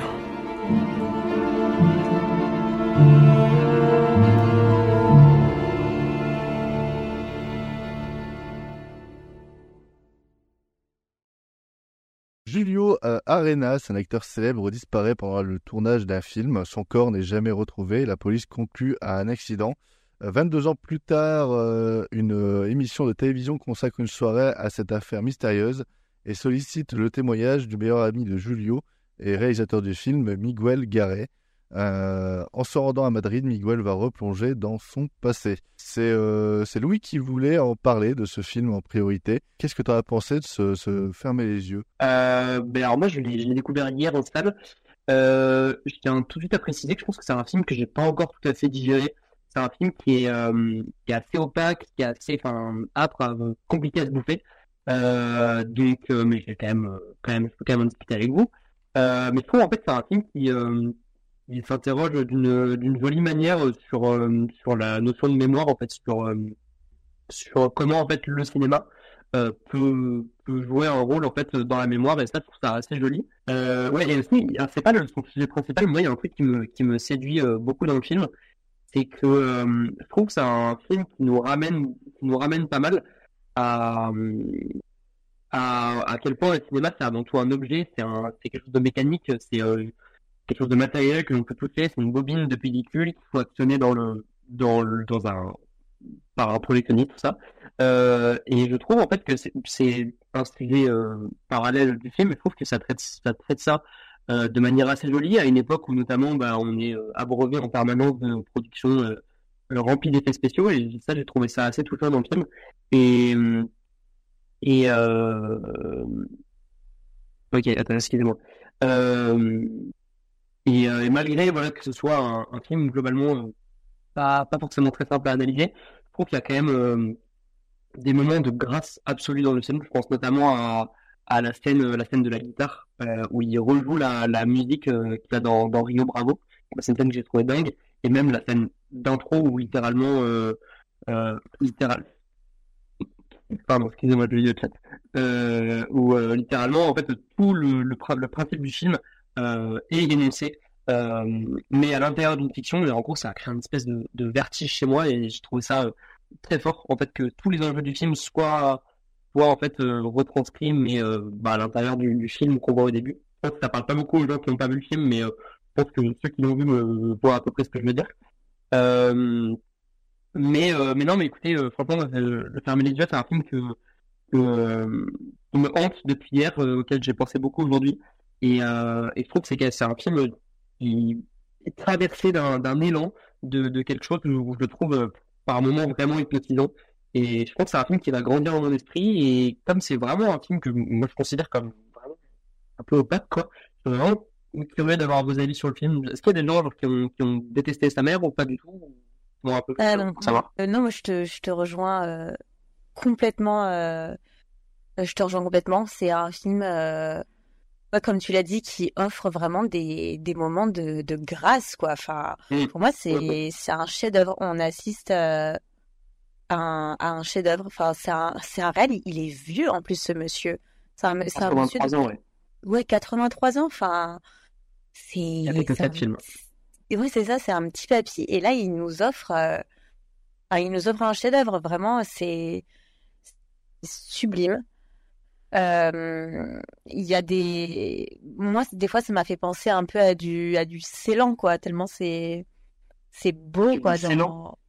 Ouais, euh, Ceylan. Non, en vrai, c'est vrai que dans l'espèce d'errance un peu du perso, ça, ça rappelle un peu, je trouve, euh, ouais, Winter Sleep ou même son dernier, là, Les Herbes Sèches. C'est pas, ça parle pas du tout de la même chose, mais dans l'espèce de, de mood euh, très, euh, très lent, contemplatif et avec des personnages euh, très bien, enfin, des personnages euh, hyper profonds. C'est vrai que moi aussi, je me suis dit que ça me faisait pas mal penser à Ceylan. J'ai du mal à, j'ai du mal à séparer un, un film de, de son contexte, tu vois. Et là, pour le coup, avec Fermer les yeux, je trouve que ça rend le tout encore plus, euh, euh, plus émouvant, tu vois. Genre, Eric Shea, il n'a pas réalisé de film depuis, euh, depuis 31 ans. Donc, enfin, il en a réalisé 4 en, en toute une carrière. Et euh, et il y a plein de, plein de, comment expliquer, plein de raccords avec euh, sa filmographie, tu vois. Genre, euh, la fille de l'acteur disparu, par exemple, bah, c'est la, c'est la petite Anna de, de son Ouais. premier film. Je euh, le, le scénario du faux film au début, bah, en fait, c'est un vrai scénario qu'il avait voulu adapter et euh, ça ne s'est pas Ah, excellent, moi, je savais pas ça. Ça ne s'est pas fait. Ouais, ça s'appelait la, la promesse de Shanghai. C'est un, enfin, un livre à l'origine. Mais, euh, mais tu vois, voilà. Donc, en fait, je trouve qu'il met un peu ses regrets dedans. Et on pourrait penser qu'il qu'il aurait un regard très aigri sur, euh, bah, sur sa carrière, tu vois, qui a été euh, parsemée de, de prod annulés, de, de films qui sortent pas au dernier moment, etc. Enfin, voilà, ça faisait 31 ans qu'il avait rien fait. Et au final, je trouve qu'il a un regard plutôt euh, très tendre, en fait, sur le cinéma, sur, Ouais. Sur son rapport à l'art de manière générale. C'est hyper ça- doux comme film, ouais. C'est ça, je trouve ça très beau. Ouais, mais à la fois c'est très doux, mais en vrai t'as quand même des choses qui sont complètement tragiques dedans, tu vois, quand, quand son pote, euh, quand ils échangent euh, le, le premier regard et que son pote le capte absolument pas, euh, c'est un moment quoi, différent, tu vois. Mais, euh, mais c'est entremêlé de petites scènes euh, très tendres quoi avec les personnages. Non, bah, je vous rejoins complètement et je, je suis d'accord. Votre comparaison avec Ceylan, euh, ça m'a pas mal fait penser effectivement à Winter Sleep. Euh, en fait, dans toutes ces scènes de dialogue très longues, euh, avec deux personnages assis dans un salon, euh, avec une ambiance très feutrée, voilà, une, une lumière assez basse. dans, dans le genre d'atmosphère, c'est assez similaire. C'est un film qui, qui brasse énormément de thématiques sur le, le temps qui passe, la vieillesse, le rapport à la mort, euh, la création cinématographique, le, le rapport aux images euh, euh, qu'on tourne et en, tant que cinéaste, mais aussi en tant qu'acteur, la vision qu'on a de, de soi ou, ou, de, de- ou par nos proches. Et en fait, tout au long du film, il y a énormément de dialogues passionnants euh, qui m'ont même lancé euh, dans des réflexions où tout à coup, enfin, je perdais deux trois lignes de dialogue parce que d'un coup, il, il commençait à, à poser des questions sur un sujet et il me disait ah, je me disais ah oui, c'est super intéressant et je commençais à Ah, j'ai complètement ressenti la même chose. du coup, euh, je, Pareil, ouais. dix secondes après. Euh, et c'était c'était vraiment passionnant à, à- à vivre. Et euh, petit à petit, le film euh, s'ouvre vers quelque chose de très très beau, voilà, dans cette recherche de de- de- de- d'amis et collègues euh, disparus. Et je trouve que cette séquence finale de projection, donc de de, film maudit, pas terminé, c'est peut-être la séquence finale la plus émouvante, la plus belle de l'année. Euh, complètement d'accord.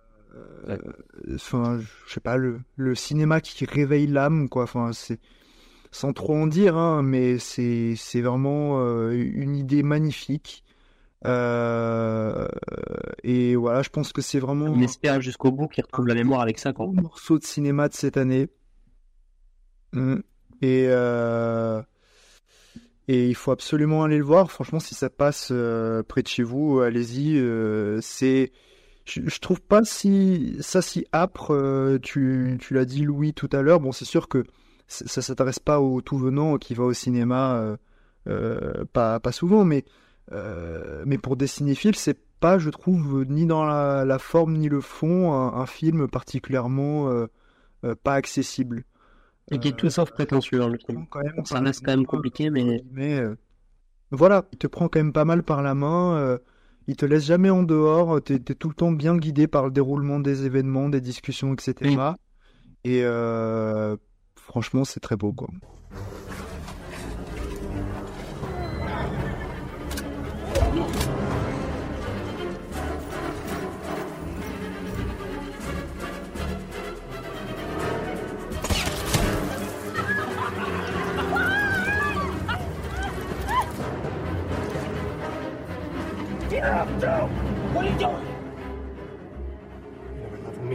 Anyone in your life. That. Years ago, you asked me what two men could do living together on a ranch. I'll answer you now.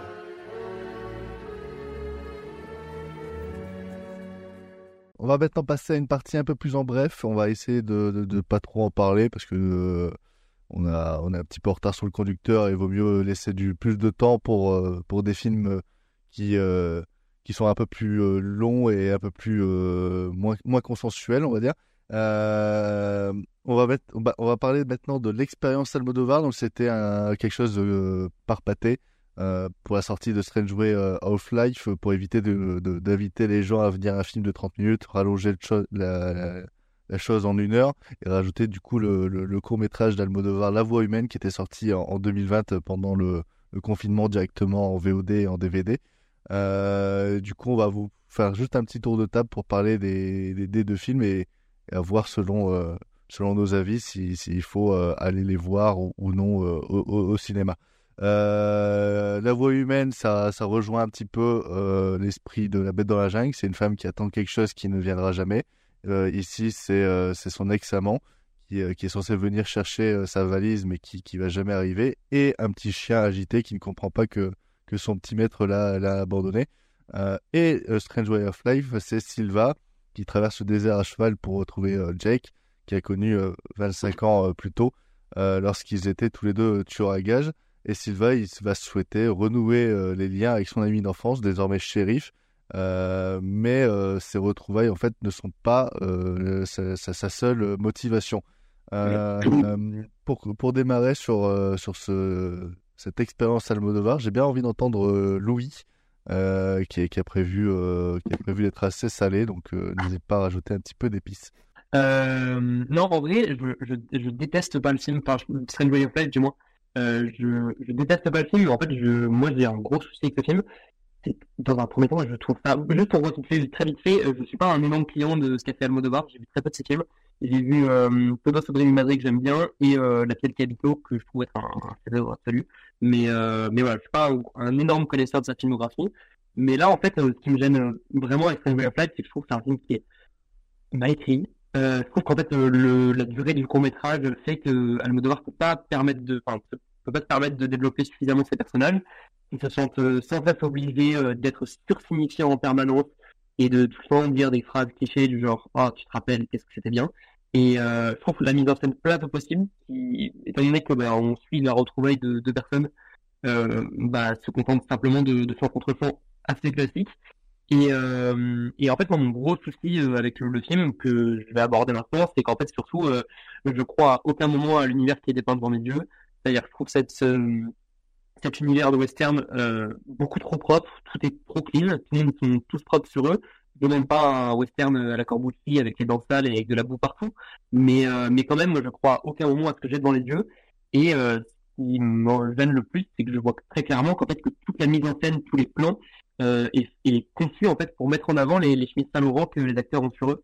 Et ça, c'est quelque chose moi personnellement qui me mettrait mal à l'aise. Alors ok, ils des pépettes et ils ont des sous euh, Saint Laurent, mais euh, mais moi j'ai un gros souci en fait avec la volonté même euh, du film quoi. Et je crois à aucun moment à ce qui est devant moi.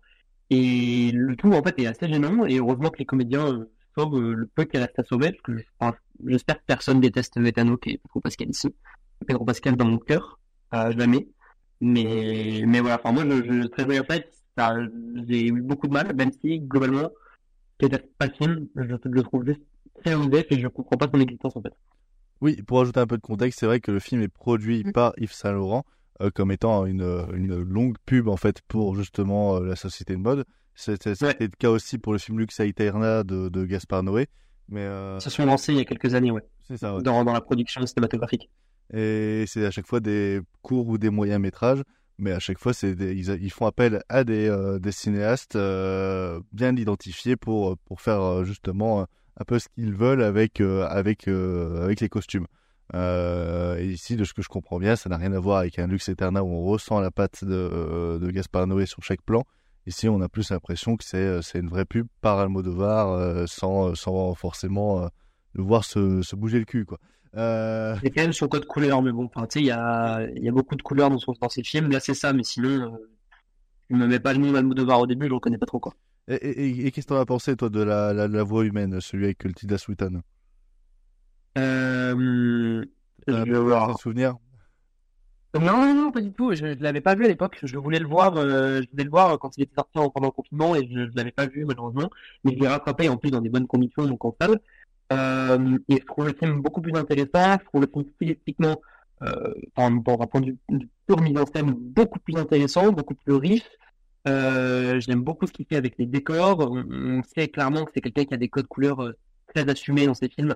Et là, c'est un gimmick qu'il retrouve et euh, qui, je trouve, habille très bien en fait le, le huis clos. Je trouve Tilda Swinton assez incroyable dedans et, et je reste de marbre en fait les, les 15 premières minutes et l'émotion arrive une fois que l'appel commence.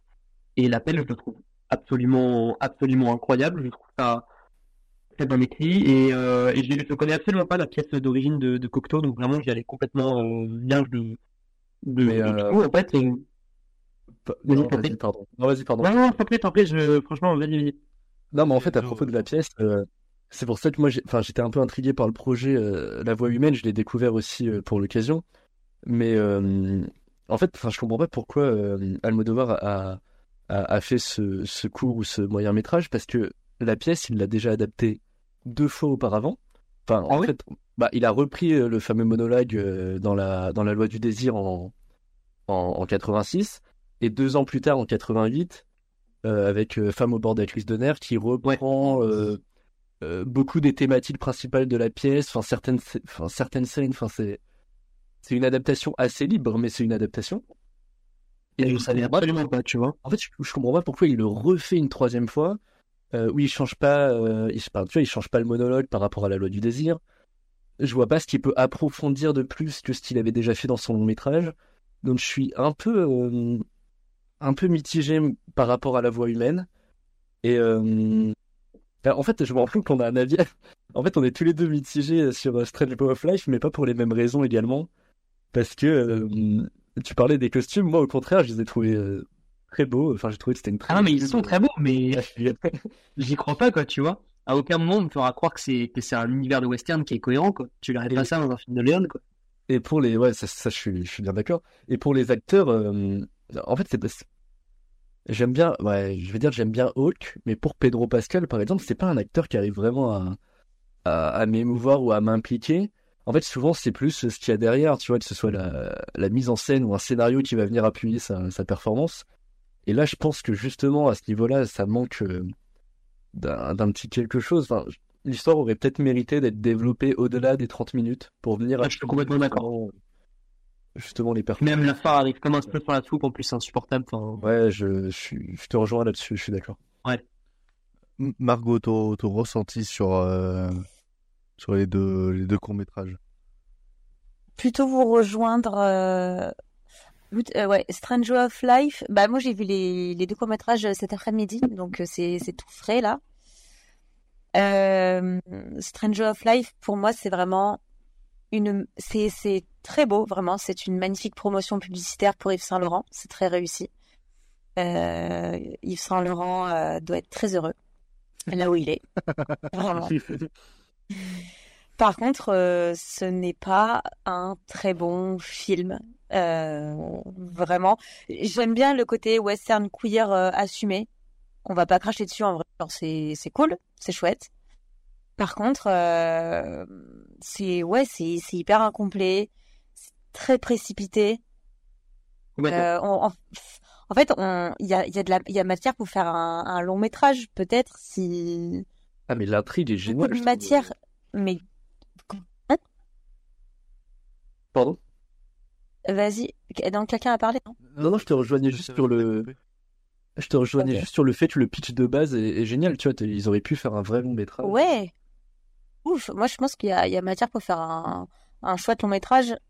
Mais hyper euh, bah ouais, ça, ça, ça fonctionne pas quoi. Et on- je trouve qu'on est, on est loin du, du dynamisme qu'il y a dans ces œuvres espagnoles quoi. On- Ah, mais complètement, c'est un film qui est en ralenti. Ouais, c'est ça, c'est on est au ralenti quoi. Le montage il est lent. Ah, moi, je suis pas du tout le- le découpage Et- est tellement académique. Enfin, Ouais, c'est ça. Enfin, on- on- Ouais.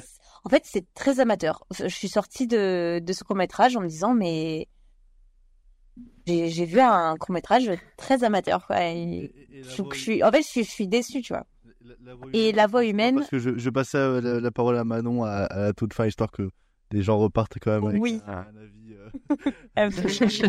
Parce que je connais la note de la haine. Voilà. Mais, euh, mais t'as pensé quoi de la voix humaine? J'ai j'ai bien aimé. Vraiment, c'est c'est un très beau film, un très beau film euh, lyrique, surréaliste. On a ce mélange entre théâtre et cinéma qui me plaît énormément. Studios qui sont apparents. Enfin, c'est moi qui m'a beaucoup charmé. J'aime euh, la question euh, qu'il pose aussi. Euh, bah clairement, euh, comment aimer quand euh, on ne l'est plus, quoi. Et ce le, le vide face à l'abandon aussi.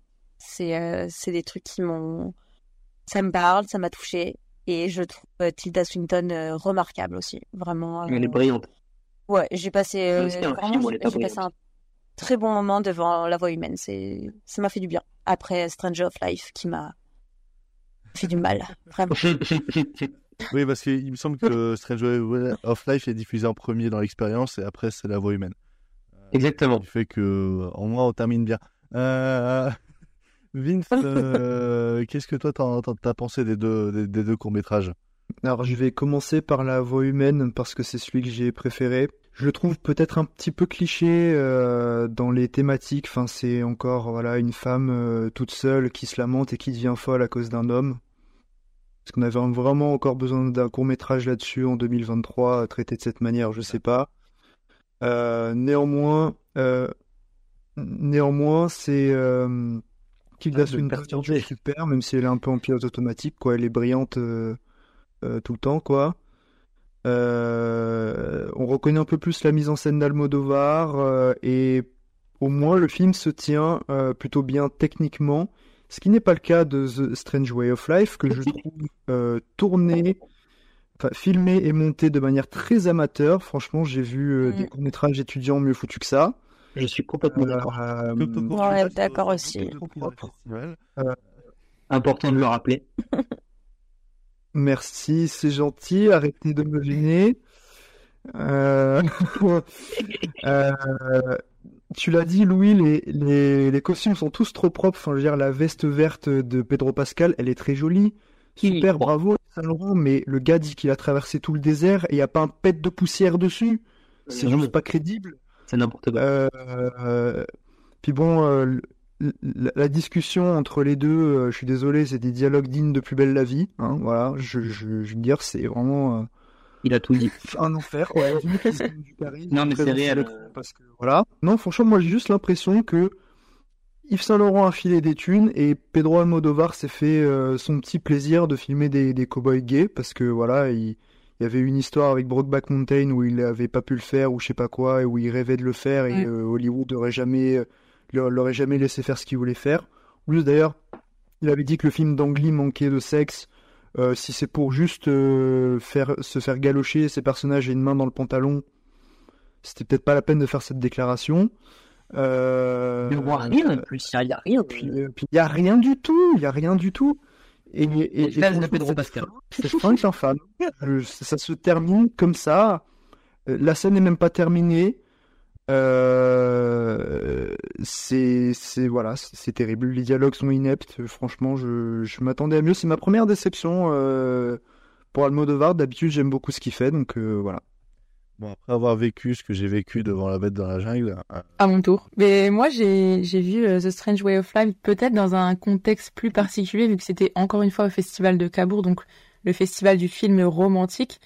Et euh, contrairement à ce que a pu dire Louis, euh, moi, j'y ai cru en fait en cette histoire, euh, bah, cette histoire d'amour. Et euh, je pense, enfin, pour moi, j'ai pas du tout eu le sentiment que ça se limitait à ah, tu te souviens de ce qu'on a vécu, machin. Tu vois, juste ce, ce truc, cette limite.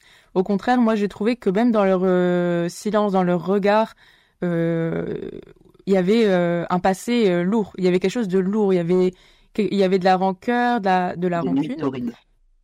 C'est ça, des nuits euh, à bien arrosées au, vin, comme on a pu le voir. Et, euh, et, euh, et pour moi, moi, j'étais convaincue, en tout cas, de cette histoire d'amour. Euh, et j'ai pas du tout, contrairement à vous, mais je sais pas si c'est vraiment ce, cet effet festival du film romantique, mais j'ai pas vu, j'ai pas été gênée par les costumes.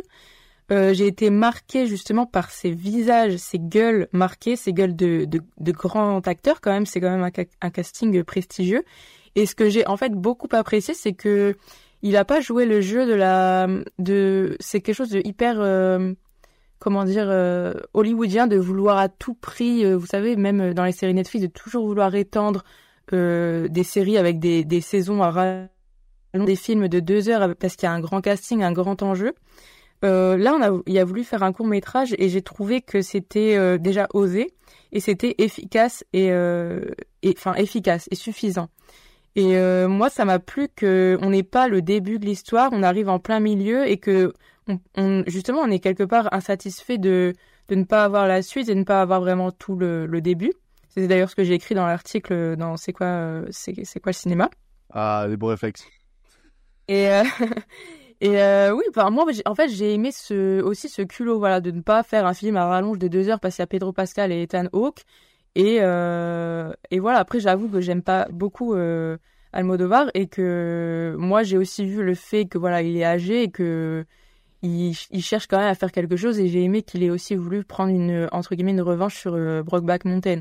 Donc moi ça m'a ça m'a touché et j'ai aimé ce cette volonté de pas faire quelque chose de forcément hyper bon, j'allais dire hyper commercial mais vous allez pas être d'accord avec moi vu que vous vous avez été perturbé par Yves Saint Laurent mais commercial dans le sens cinéma dans le sens de faire un, un truc hyper long hyper euh, machin. Moi j'ai trouvé ça moi ça m'a plu en fait de voir cette histoire d'amour et euh, j'ai aimé euh, enfin moi c'est vraiment la mise en scène aussi personnellement de du enfin de la gueule de ces de ces acteurs euh, marqués par bah, du côté de Sylvain Latente euh, l'espoir et, et du personnage de Ethan Hawke du genre euh, mais qu'est-ce que tu fous là Euh, enfin vraiment euh, un peu bah, guerre refoulée quoi. Donc moi c'est ce qui m'a plu convaincu touché après enfin après je, je voilà faut que aussi les gens aillent se faire leur avis et aillent voir le film. enfin le court-métrage. Comme beaucoup de films de cette émission, effectivement, euh, allez vous faire votre propre avis, allez découvrir parce que, euh, comme vous avez pu le remarquer, les ressentis sont, sont différents et on peut être chamboulé comme on peut être outré par certaines œuvres. Euh, avant de passer à la séance cinéma, laissez-moi vous raconter une petite histoire. Euh, nous sommes en fév- fin février 2018. Louane, cinéphile en pleine découverte, parce que oui, je parle de moi à la troisième personne, est dans la salle 4 du Super Cinéma Majestic à Lille. Euh, assis quelques minutes après des publicités régionales, la douce voix de Jimmy Somerville résonne. Cela me make me feel beaucoup. Et sans, dire, et sans plus en dire, ces images entre néon et coucher de soleil. Euh, Sans arriver. euh, 50 secondes plus tard, un titre, une date. Euh, par miracle, ces 50 secondes vont lui faire oublier euh, le film qu'il vient de voir, c'était Détroit de Bigelow. Euh, un mois après, il est sur le point et il, il ramène toute sa bande. Euh, et le 21 mars 2018, on est 8-9 à aller voir Make to My Love Canto Uno, euh, date déative Keshish. S'ensuit euh, trois heures de, calvaire euh, et trois heures de désillusion. Euh, Qu'en est-il pour vous? On va parler maintenant de to My Love, déative Keshish.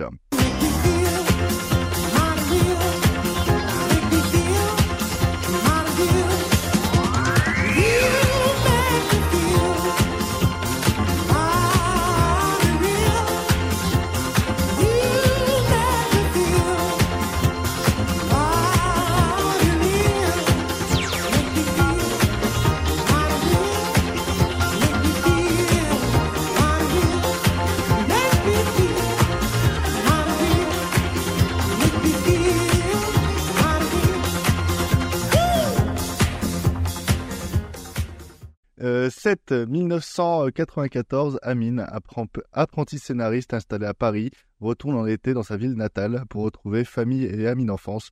Accompagné de son cousin Tony et de sa meilleure amie Ophélie, Amine passe son temps entre le, resto- entre le restaurant de spécialité tunisienne tenu par ses parents, euh, les bars de quartier et la plage fréquentée par les filles en vacances. Fasciné par les nombreuses figures féminines qui l'entourent, sans blague, Amine reste en retrait et contemple ces sirènes de l'été, contrairement à son cousin qui se jette dans l'ivresse des corps. Mais quand vient-il mais quand vient le temps euh, d'aimer, seul les destins, euh, le Mektoub peut euh, décider. Voilà, c'est un film qui a été pioché dans la petite pochette. Je vais pas dire euh, à cause de qui, mais c'est à cause de moi et je suis désolé pour moi. Euh, on va devoir en débattre. En moins, c'est passé. C'était un running gag dans l'équipe depuis un peu plus de deux ans. Quand est-ce qu'il y a un mec dans l'émission? En moins, on n'en parlera plus. Euh, c'est maintenant, c'est tout de suite. Et j'ai bien envie de passer la parole à des gens qui ont aimé avant que euh, deux personnes dans la rédac, dont moi, euh, allons dire ce qu'on on n'a pas aimé. Dans... Je, je suis là, t'inquiète. Je pensais vraiment être seul, hein. ça va, ça me rassure. Euh, mais bon, quitte à parler de running gag et parler de la rédac qui, nous, qui harcèle euh, à chaque fois pour mettre My Love dans, dans, dans, cette émission, euh, quitte à donner la parole à Vince. Hein. Euh, Vince, qu'est-ce que tu qu'est-ce que t'en penses toi de Make to Love eh ben moi j'aime beaucoup. Euh, c'est un film que j'ai vu à sa sortie et alors que je connaissais pas la carrière d'Abdilatif Keshish. Enfin, je, je connaissais la vie d'Adèle, mais je l'avais pas encore regardé. Et, euh, et en fait, euh, je l'ai revu récemment pour la première fois depuis sa sortie et j'ai un peu plus de réserve que, que lors de mon premier visionnage, notamment sur certains points euh, d'ordre éthique, on va dire. Euh, mais globalement, Et par le silence. j'aime beaucoup. Euh, euh, parce que il y a énormément de scènes de, dialogue, voilà, sur la plage, euh, dans des bars, chez des gens, etc., qui me rappellent des scènes de vie, en fait, de vacances avec des amis. Je trouve ça très, très réaliste, très beau, très spontané, et globalement, voilà, c'est une atmosphère qui me plaît beaucoup. Euh, j'aime bien le parcours du personnage d'Amine. Euh, je le trouve assez intéressant comment il navigue euh, au milieu de ce groupe d'amis qui des fois s'intéressent à lui, des fois, des fois l'ignorent. Et, et en fait, oui, globalement, moi, c'est un, c'est un, un film que j'aime beaucoup. Je trouve ça assez admirable la façon qu'a Keshish de, de, de diriger ses acteurs en, les laissant libres euh, d'improviser sur un, sujet euh, de discussion, un thème donné, et d'arriver à choisir après les, les, les bonnes prises euh, au montage. Je pense qu'à chaque fois, il a, des quantités de, rush impressionnantes. Et donc ouais, je trouve ça toujours assez remarquable. Voilà, ces dialogues. Euh, et, euh, et globalement, la mise en scène, même s'il y a certains, certains choix euh, qui sont discutables, euh, on en reparlera, mais, mais voilà, globalement, c'est un film que j'aime beaucoup. Pour, pour, pour moi, sa méthode de réalisation, c'est surtout un prétexte pour garder beaucoup de dossiers sur son disque dur. Euh, mais euh, Ça, c'est petit. ça, c'est petit, mais t'inquiète, je te passe la parole. Qu'est-ce que tu as pensé, toi, de Louis? Euh, euh, alors, comme on discutait un peu avant, pour la, pour la petite anecdote, on, a rigolé juste avant, mais euh, je suis très heureux de l'avoir enfin vu, parce que, euh, voilà, je me confesse, euh, mon père, euh, en fait, euh, c'est un film que j'ai mis tôt pendant des années à avoir vu. Que Très souvent, je disais, ah ouais, film d'été par excellence, incroyable, euh, Kishi à son, à son prime, et je n'avais pas vu le film. Et, euh, et quelqu'un, une fois, m'a lancé sur des scènes, et j'étais très embarrassé, parce que du coup, je me suis éclipsé très très vite de la discussion. Mais j'ai enfin vu le film, euh, je l'ai vu du coup euh, pendant cet été.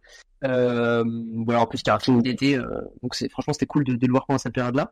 Et moi je ne suis pas un, très gros connaisseur de. Euh, j'ai juste vu la d'Adèle que j'aime énormément, c'est vraiment un, un film, un film super. Et, là en fait, ce qui m'empêche de pleinement pénétrer dans le film, c'est en fait la, proposition de. Euh, et en fait, moi, le, truc qui me fait rester un tout petit peu en dehors euh, du film, euh, d'un point de vue purement éthique, c'est la façon en fait qu'il a de filmer certains personnages et en particulier les femmes. Euh, moi, je suis très souvent admiratif des rôles, euh, des rôles qui se confient en fait aux personnages féminins dans ces films. Euh, mais dans celui-ci, j'ai un, espèce souci de point de vue, c'est-à-dire que euh, moi, je trouve, je lâche la, bombe, mais je pense qu'il y a des gens qui vont être d'accord avec moi. Moi, je trouve qu'il filme les personnages féminins comme des bouts de viande, euh, et parle littéralement. Et euh, c'est un problème que j'avais déjà avec la vie d'Adèle, euh, que, enfin, que j'aime beaucoup, hein, je tiens à le rappeler, mais euh, avec la façon qu'il avait notamment de, de désesthétiser, je sais pas si on peut dire ça comme ça, mais euh, de rendre pas du tout esthétique euh, l'acte sexuel, en fait, euh, ce qui fait qu'en fait, devant la vie d'Adèle, malgré que je trouve, on dit pas malgré que, mais bien que je trouve l'interprétation des deux comédiennes folle, en fait, je, suis très gêné en fait de ce que je regarde et on est vraiment à la frontière du porno. Euh, le truc, c'est que malgré ces problèmes un peu éthiques que j'ai avec euh, la façon dont il filme les, personnages féminins, euh, notamment dans la boîte de nuit, des choses comme ça, en fait, je trouve que ce que j'aime beaucoup dans le film, c'est indéniable. Ce qui m'intéresse, c'est de capter des moments de vie. C'est des instants, parfois quelques secondes, son rapport à capturer le monde autour de lui m'intéresse beaucoup. Ça passe par des scènes très anodines. Ça va être des gens qui mangent une à la plage, ou alors un, mouton, une, une mère qui donne naissance à, à des, à des bébés moutons. Mais euh, en fait, ce que j'aime, moi, c'est la façon qu'il a de, capter des, petits instants de vie, des petits moments. Euh, et c'est ce qui me plaît dans le film, malgré le gros souci qui me fait, euh, en fait, euh, qui m'empêche de vraiment trouver le film est immense, c'est le côté un peu éthique. C'est la, façon euh, qu'il a de, traiter les personnages féminins. Bien que, et après je passerai la parole à, à, mes camarades, bien que je trouve, là où je suis très paradoxal, c'est que je trouve que ça fait, par, il fait partie des réalisateurs. Euh, je mettrais euh, pourquoi pas Tarantino dans, le dans le même dans le même sac. C'est que c'est des gens qui ont très souvent de misogyne, mais euh, mais qui à côté donnent quand même des rôles, je trouve, qui sont, top à, à des personnages féminins, à des à des actrices pardon. Mais leurs personnages et la façon dont ils les filment, enfin c'est un peu un peu emmerdé devant le film. Mais c'est un film globalement je trouve assez impressionnant sur plein de trucs. Euh, Manon. Moi, je suis pas d'accord. Ah bah justement, j'allais te passer la parole, je t'en prie. Bien. Euh, moi, en général, j'ai vraiment apprécié le film. Euh, j'ai trouvé aussi que c'était assez euh, perturbant de, de réalisme. C'était vraiment, il y a des scènes qui, je pense qu'on a, il y a quelques scènes qu'on a, je suis sûre qu'on a tous à peu près vécu. Après, en ce qui concerne le traitement des femmes par Keishi, je suis pas d'accord. En fait, moi, je trouve que euh, c'est un peu, euh, comment dire?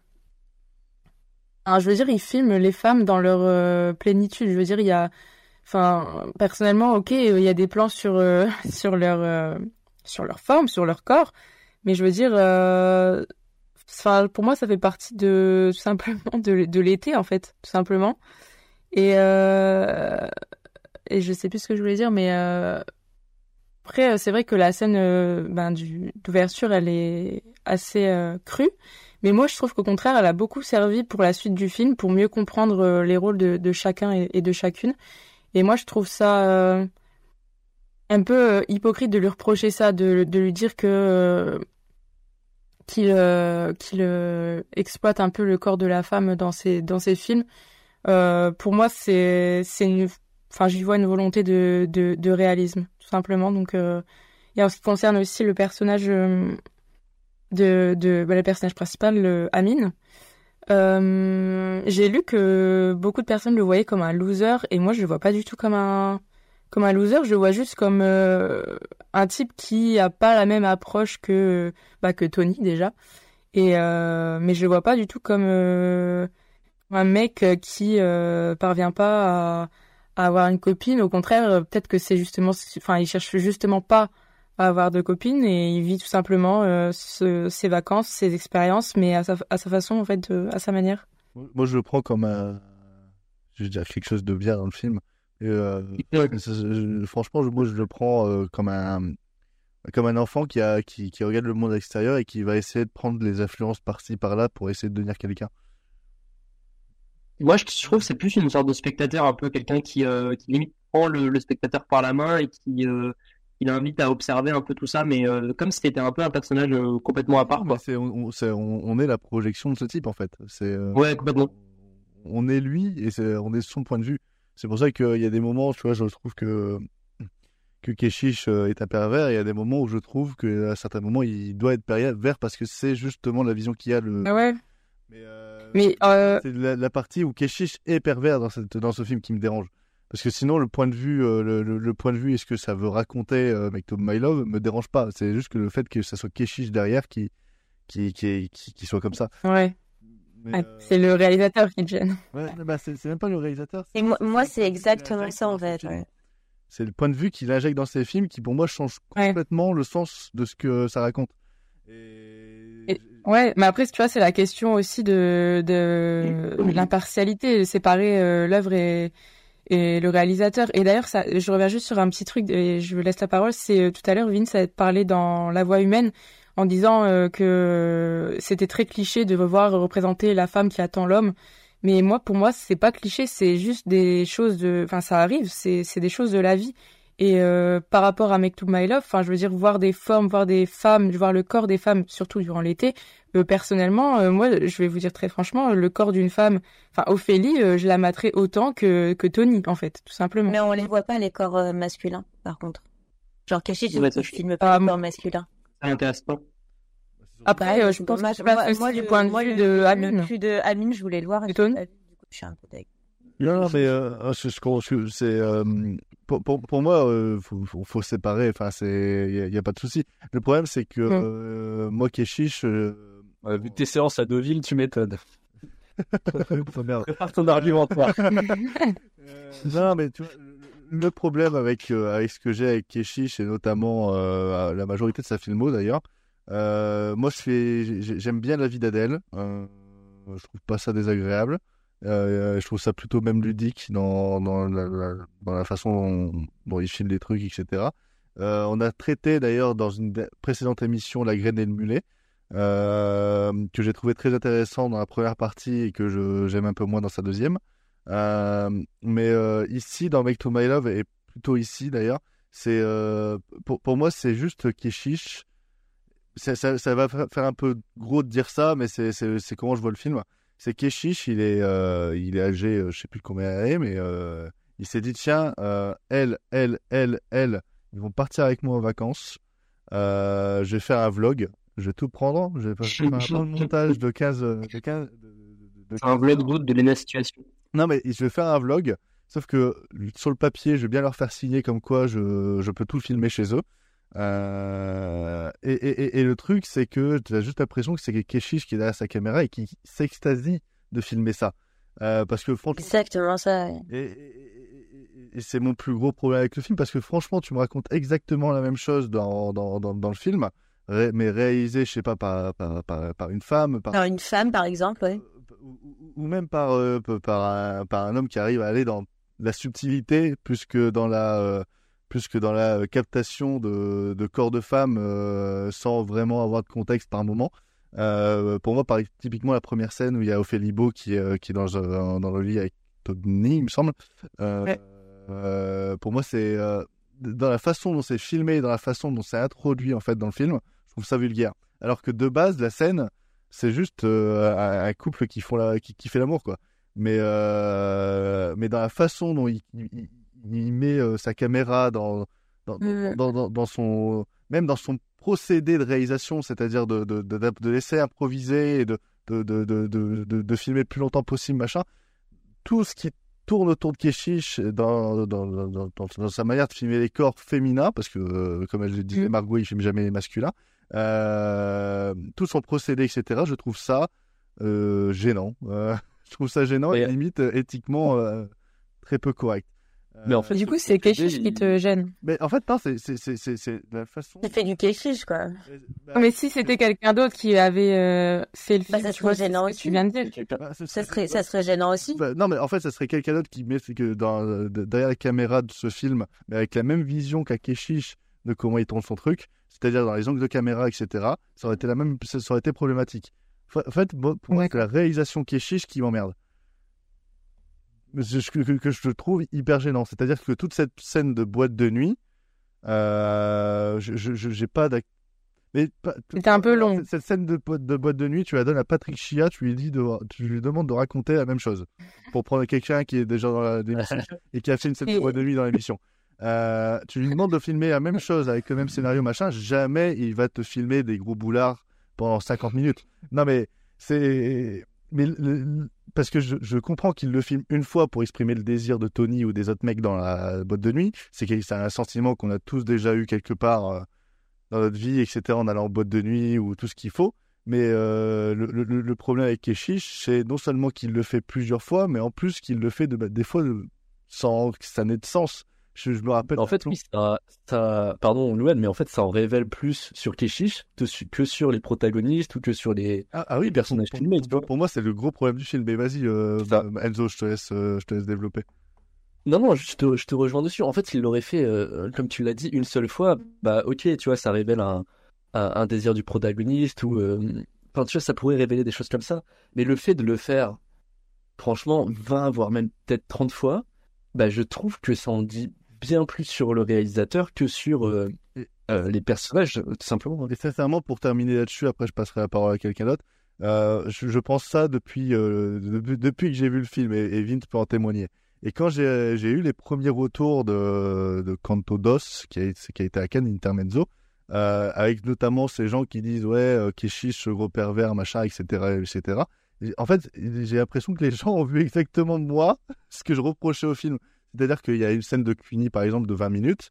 Euh, bah, je suis désolé, ça aurait pas été Keshish, ça aurait jamais duré déjà un aussi longtemps, et jamais il n'y aurait jamais eu ce problème avec ce Ophélie d'ailleurs. Mais euh, vas-y, Vince, tu voulais, tu voulais dire quelque chose.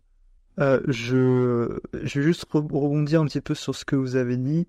Euh, en fait, je vous rejoins euh, sur les excès de, de Keshish où il va filmer gratuitement euh, les, les, les formes euh, des, des femmes, que ce soit le- leurs fesses, euh, leur décolleté, etc.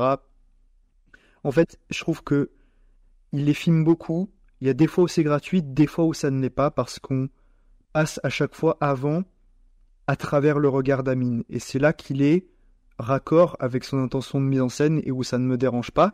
C'est bien ce que j'ai précisé d'ailleurs. C'est bien ce que j'ai précisé. J'ai dit, il y a des fois, c'est dans le regard d'Amine et ça me dérange pas. Mais parce qu'on le sait que c'est dans. Mais la, plupart du temps dans le film, pour moi, c'est le regard de Keshish et c'est ça qui est malheureux. Pour moi, si je peux prendre la parole euh, après. Non, mais fi- fini, euh, Vincent, et je prendrai la parole après toi. Parce que je suis absolument pas d'accord avec. Je termine vite fait et je te. Euh... Putain, du coup, je sais plus ce que je disais. Oui, euh... oui, et, et en fait, c'est c'est- ces dérapages, euh, voilà, ces plans gratuits qui m'ont euh, vraiment dérangé au, second visionnage. Mais en fait, à l'échelle du film, qui dure quand même 2h50, et euh, sur tous les plans qu'on a, parce que bah, c'est pas un mec qui va poser euh, la caméra et laisser tourner pendant 10 minutes, il y a énormément de plans. Je trouve quand même que même si c'est problématique, il y a quand même énormément de choses à se bouffer qui sont passionnantes et raccord avec son intention de mise en scène qui, pour moi, ne, ne viennent pas en- entacher euh, suffisamment l'expérience globale pour que ça en fasse un mauvais film. Mais par contre, que ça dérange, ça je comprends totalement. Ça m'a dérangé aussi un peu. Mais, euh, mais globalement, oui, voilà, je trouve que c'est un film passionnant euh, sur des instants de vie. et c'est c'est un héritier, je trouve, de, de Romer et Piala, mais de façon un peu plus crue et euh, même vulgaire, hein, euh, disons-le clairement parfois. Mais, euh, mais ça reste un type de cinéma que, que j'affectionne beaucoup. Voilà.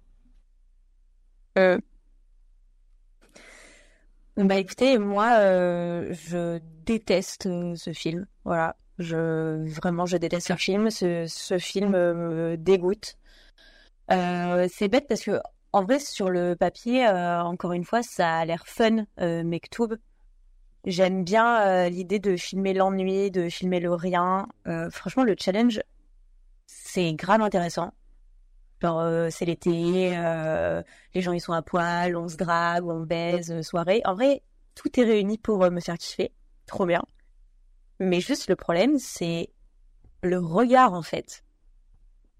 Le regard du réalisateur dans ce film est problématique. Et c'est plus que problématique en fait. C'est, c'est dangereux en fait. Faut, faut prendre un peu de recul en fait et, et se rendre compte que Keshish est un réalisateur vraiment qui fait du mal au, au cinéma français par rapport au féminisme, mais complètement. hein. En fait, Moi, je trouve, euh, c'est totalement l'inverse. Je, je vais juste, je, je continue un tout petit peu et ensuite euh, vous, vous, allez- vous, vous allez rebondir, mais en fait, remarquons juste la différence d'écriture et de manière de filmer entre les personnages masculins et les personnages féminins. C'est aberrant. Pas du tout On a, des même personnages, traitement, on, a, c'est vrai. on- on a des personnages masculins qui sont complexes, qui sont mystérieux, qui sont séducteurs, qui sont drôles, qui sont sensibles.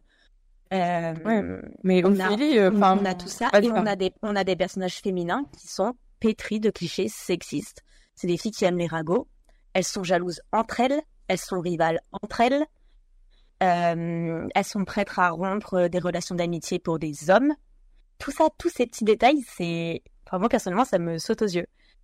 Et euh, évidemment, bon, on, peut parler aussi des, des, mamans, des mères, euh, qui n'ont pas de mari. Enfin, vraiment, pour Keshish, c'est soit euh, t'es une salope ou soit t'es une daronne, quoi. Tu peux pas être les deux, faut choisir.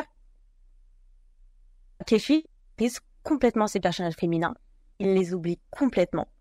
Et en fait, c'est un, terme, on n'a pas encore utilisé ce terme, mais c'est tout simplement le male gaze. C'est le, le regard, c'est un regard, c'est un regard masculin. Et juste pour, euh, je sais pas si tout le monde est au. Je, je ne sentais Euh, pas en- euh, l'utiliser d'ailleurs, c'est pour ça que j'attendais. Ouais, bah écoutez, utilisons-le, mais pour moi, le, bah, le male gaze, juste pour faire un. Pour redonner une petite définition, enfin, bref, hein, le male gaze, c'est, juste un processus d'ob- d'objectification des femmes dans le but d'exciter euh, celui ou celle qui regarde. Et Keshish, c'est c'est ce qu'il utilise en fait. Enfin, ça, ça Attends, moi, moi, le male gaze, la, la définition que j'en avais, c'était juste, euh, ça peut être sexiste ou non, mais c'est le regard, le regard masculin d'un réalisateur. Pour moi, il n'y Oui, avait c'est pas ça, c'est- forcément, c'est le- euh, c'est le regard d'un homme, ouais. c'est le regard d'un homme hétérosexuel.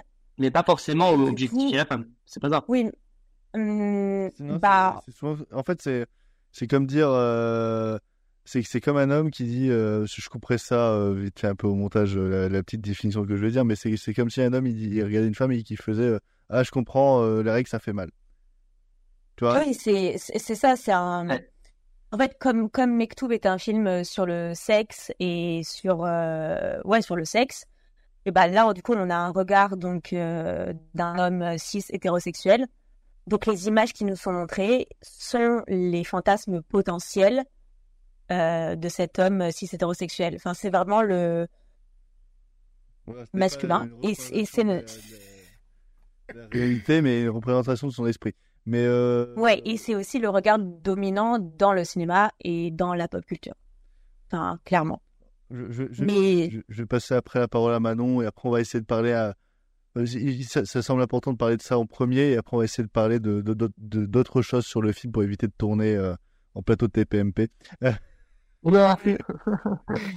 Vas-y, euh, Margot, je te laisse terminer et après je passerai la, la- la parole à Manon. Enfin voilà, bah, en, en gros, enfin pour euh, pour faire euh, pour aller un peu plus vite, mais enfin voilà, moi ce qui me dérange vraiment, c'est c'est le c'est le regard quoi qui est qui est porté sur les femmes et euh, et et ça, et ça se enfin euh, dans la mise en scène, ça va se manifester par euh, sont morcelés quoi. Donc euh, bah la, pendant la scène de la boîte de nuit on va avoir une caméra qui est pas à hauteur de regard mais qui à, qui est à hauteur de, de cul. Enfin clairement genre on a que des gros plans euh, des fesses euh, des filles. Seins fesses cuisses les visages tout le temps hors champ. Et on a des personnages féminins qui sont jamais à l'initiative de montrer leur corps. C'est les hommes qui les regardent et notamment bah, qui est derrière la caméra on a des femmes donc qui subissent euh, le regard de Keshish, qui se cachent derrière ce bon vieux subjectif d'Amin, mais en fait Keshish est là, on a vraiment cette triangulation caméra, réalisateur, personnage euh, principal, Amin. Et Keshish est là en fait, c'est c'est son point de vue à lui. Et de toute façon, les femmes n'ont pas de point de vue dans ce film. On n'a jamais le point de vue d'un personnage euh, féminin. C'est vrai. Enfin, voilà, clairement, euh... je sais pas, ouais, c'est un, c'est quelque chose qui, bah, qui nous balance ses fantasmes et ça lui doit à la gueule pendant trois heures. C'est embarrassant, c'est inconfortable, c'est problématique. Comme j'ai dit, c'est dangereux, clairement. Et moi, en tant que femme, vraiment, je me sens forcée à porter moi-même un male gaze sur le corps des femmes. Enfin, c'est, c'est un truc de fou. Et, et juste pour finir, en- avec ce regard, parce que je, je trouve que c'est vraiment ce qui est le plus important, en fait, euh, c'est prendre du recul et se dire, mais comment je regarde un film au cinéma, en fait? Euh, Et comment, comment les personnages sont regardés, comment le réalisateur regarde ces personnages. Enfin, vraiment, la notion du regard est primordiale. Et moi, ce- c'est que les femmes ne regardent jamais. Enfin, re- voyez le film, mais juste, on a, elles sont regardées, s'observent entre elles. Ça, il y en a des séquences où elles, les elles Hollywood. s'obs- ouais, elles s'observent entre elles, en train d'être regardées même. C'est, un truc de fou. Et donc, du coup, bah, elles, elles vont évoluer passivement sous le, le regard actif des hommes. Parce que pour moi, celui qui regarde, qui regarde, il est actif. Et celle qui est regardée, parce que c'est des femmes, celle qui est regardée est passive. Et ça, c'est, c'est, c'est, c'est logique, quoi. Genre, ça, ça coule de sens. Et du coup, Keshish va nous faire croire que les femmes sont libres, puissantes, euh, c'est l'été, on s'amuse. Mais en fait, bah ouais, mais il y a le regard qui marche pas, en fait. Ton regard ne fonctionne pas. Les femmes ne regardent jamais, donc les femmes sont passives tout le temps. Et donc, euh, ton film Ouais. est Moi, sexiste. c'est un peu, un peu moins cruel parce qu'il y a des trucs qui me plaisent à l'intérieur, mais en vrai, c'est vrai que dans, surtout ce film-là, et surtout en général avec le cinéma de Keshish, le regard est tellement genre au centre de la démarche, quoi. En vrai, c'est important de, de, de, de, de le traiter comme ça. Je peux comprendre que, que des gens trouvent ce film à vomir, tu vois. Moi, moi, il y a des choses que je trouve passionnantes à l'intérieur, mais, euh, mais je, je peux tout à fait comprendre ton avis et je, je pense que c'est l'avis de beaucoup, de, beaucoup, beaucoup de personnes. Manon, Voilà. qu'est-ce que toi euh, Ouais. t'avais à dire? Mais bah en fait euh, moi je ça ça m'interloque un peu ce que ce que j'ai entendu euh, euh, j'ai l'impression que quelque part euh, indirectement il y a là j'ai l'impression qu'on fait plutôt le procès de Keshish que la critique de Mektoub euh, vous dites enfin C'est c'est parce qu'on Ouais. a, on a plusieurs visions, euh, machin. C'est- c'est- Ouais, mais carrément. film, mais après, c'est il y a, y, y, y le réalisateur dans le film aussi, donc c'est pour ça. Oui, que- mais il y a une influence son film est pétri de son regard, donc tu peux pas, oui. tu, tu peux pas Oui, euh, mais- enlever Keshish de Mektoub. Enfin, c'est lui qui est la caméra et c'est lui qui choisit de faire ce découpage-là et de filmer à, à cette hauteur-là, en fait. Donc, Mais je l'enlève pas cinématographiquement. J'ai fait le procès de Mektoub et pas que de Keshish, en fait. Non, mais je, je, je le retire pas cinématographiquement, mais là, euh, j'ai envie de poser une question euh, un peu ouverte. C'est que quand euh, vous dites euh, que on sent euh, Keshish derrière la caméra, euh, au fond, quand vous le sentez, vous dites, enfin, Margot, tu, tu as dit que c'était dangereux, enfin, c'était même dangereux.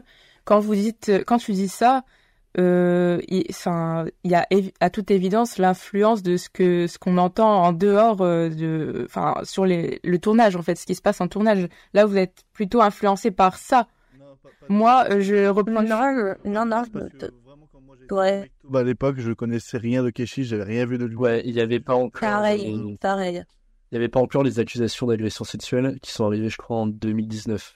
Donc c'était pas. Non, moi, moi, je dis que c'est, c'est, enfin, c'est dangereux pour le, je sais pas, pour le, pour le cinéma en fait. Tu peux pas laisser faire ça. Enfin, Et moi, dans tous les cas, je suis pas d'accord parce que tu dis qu'on voit pas par rapport à, à une focalisation de, vers, enfin, d'une, d'une jeune fille, du, de, que ce soit Ophélie ou une autre euh, jeune fille, on n'est pas dans leur regard, mais en fait, pour moi, de- du début à la fin, on est à travers le regard des, des garçons, d'Amine ou à peu près de Tony, enfin, dans leur, dans leur groupe. Donc moi, je peux, j'a- j'arrive pas à leur à reprocher qu'on puisse pas euh, changer euh, de focalisation et qu'on puisse inverser les rôles et voir les choses autrement.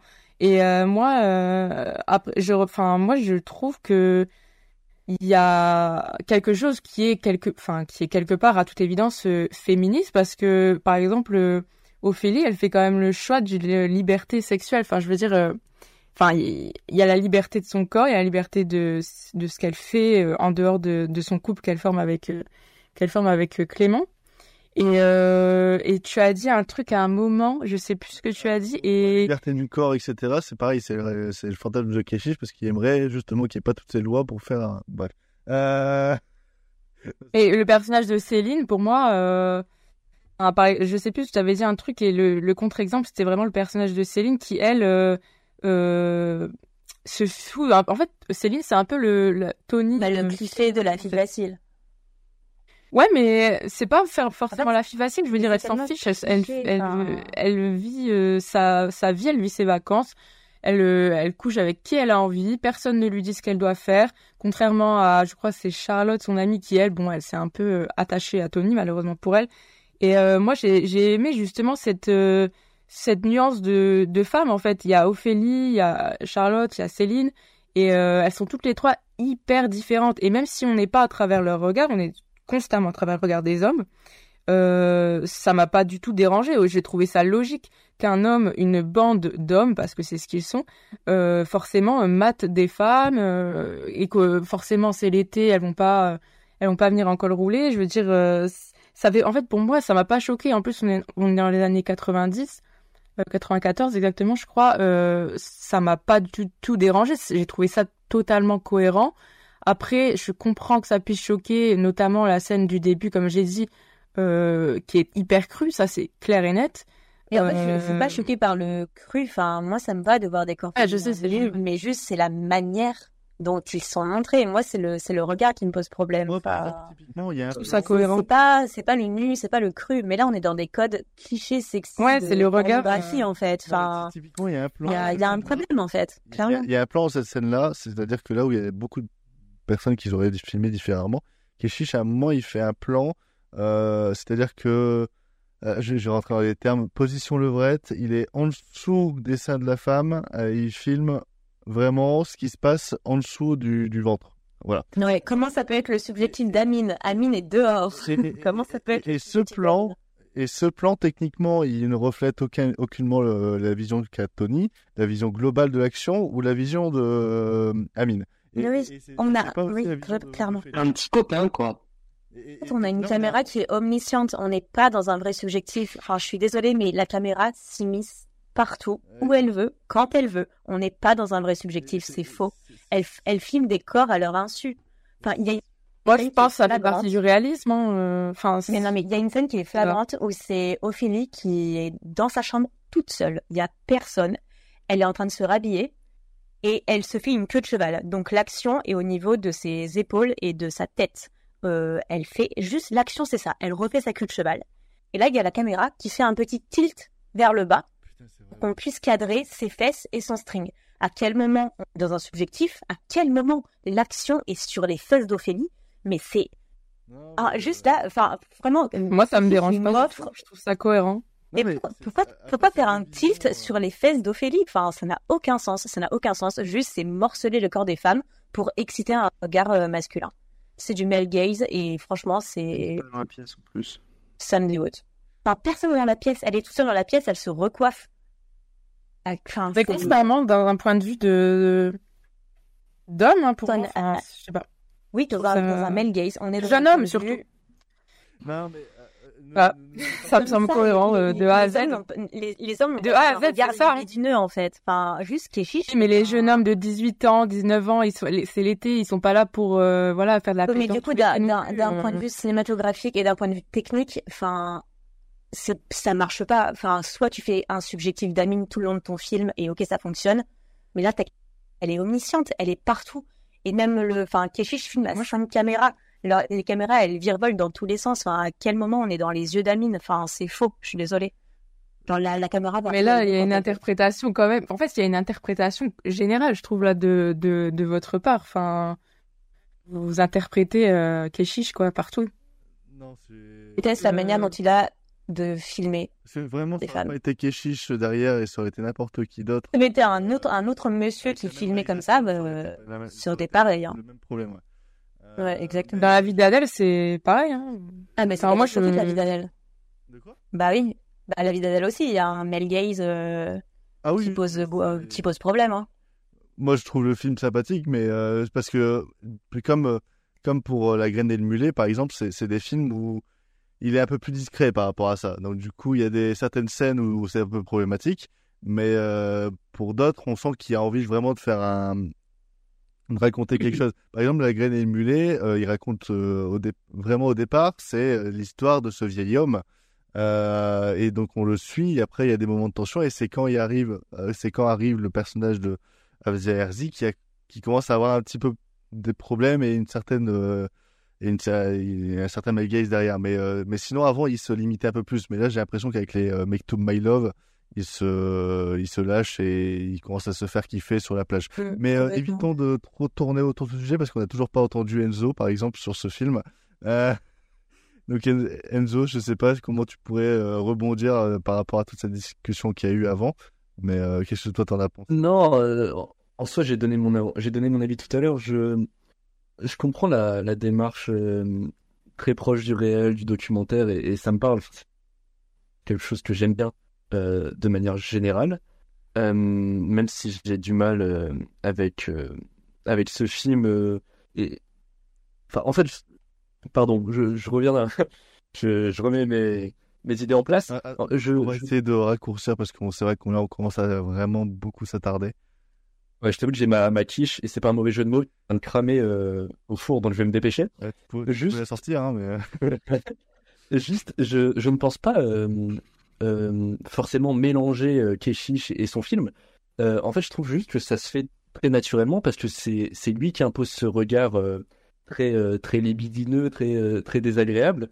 Et donc, je trouve ça logique qu'on en parle et qu'on et qu'on critique le fait que bah, quand il filme euh, une trentaine de fessiers euh, par séquence, bah, je me répète, mais oui, ça en dit beaucoup plus sur lui que sur euh, n'importe quel personnage. Enfin, il n'y a pas besoin de le faire autant de fois s'il voulait signifier l'excitation des garçons à la plage ou, que sais-je. Non, là, c'est juste lui qui se fait ça parce qu'il avait envie de faire ça. Et, et je pense pas que ce soit tant une surinterprétation de ça. Voilà, je, voulais juste revenir dessus, c'est tout. Et, et- et moi, pour partir sur euh, complètement autre chose, je, je comprends le côté un peu naturaliste du truc, etc. Mais, euh, Oui, ça, me mais- parle. Non, non, mais c'est pour parler complètement d'autre chose. Mais me taper euh, dix fois d'affilée la même scène du coucou, ça va, ça va, et toi, et ton tonton, il fait quoi? Bah, il est derrière, il est en cuisine, et il va bien, oui, il va bien, et ton tonton, il... elle va bien, toi? Et... Allez, il y a plein de dialogues. Je, je n'en peux plus. Euh, je pense que euh, le- c'est ce genre de conversation très naturelle où on sent que tous les dialogues ont été improvisés et que euh, c'est juste la caméra qui les suit et, vas-y improviser, vous allez rentrer, ça c'est ton père, ça c'est ta mère, ça c'est ton frère euh, dans le film. Euh, d'avoir une conversation avec eux pour que je tienne au moins 10-15 minutes dans le lieu. Euh, ça m'a gavé. Il y a tout ce côté-là, et après il y a tout ce rapport avec la brebis, là, t'en as parlé, Louis, côté très naturaliste. Euh, je, pourquoi, qu'est-ce que ça fout là, je ne sais pas, mais euh, en tout cas, euh, c'est, c'est, c'est, pour moi, c'est une souffrance. c'est une souffrance dans tous ses aspects, dans tous ses milieux, dans tout ce qu'il essaye de faire. Je comprends, je, je, comprends le côté un peu film de l'été, film qu'on regarde pour, pour se remémorer des souvenirs qu'on a déjà eu en voyage, en vacances, etc. Mais moi, trois heures de ça, ça m'emmerde plus qu'autre chose et limite, euh, j'aurais préféré l'avoir sur un format de 10 minutes euh, de vidéo de vacances euh, fait par mon petit frère, quoi. Parce que ça, ça me, ça m'intéresse point. Et ben, c'était Make to My Love de, Make- de Abdelatif Ketchis. J'allais dire Make to My Love de Make to My Love, n'importe quoi. Il est trouvable en DVD, en Blu-ray, vous pouvez aller le louer. Comme on vous le répète, faites-vous votre propre avis après sur l'œuvre. Euh, vous avez euh, deux points de vue euh, vraiment très distants. À vous d'en discuter, après de, vous renseigner un peu sur ce que vous regardez pour, construire votre avis dessus.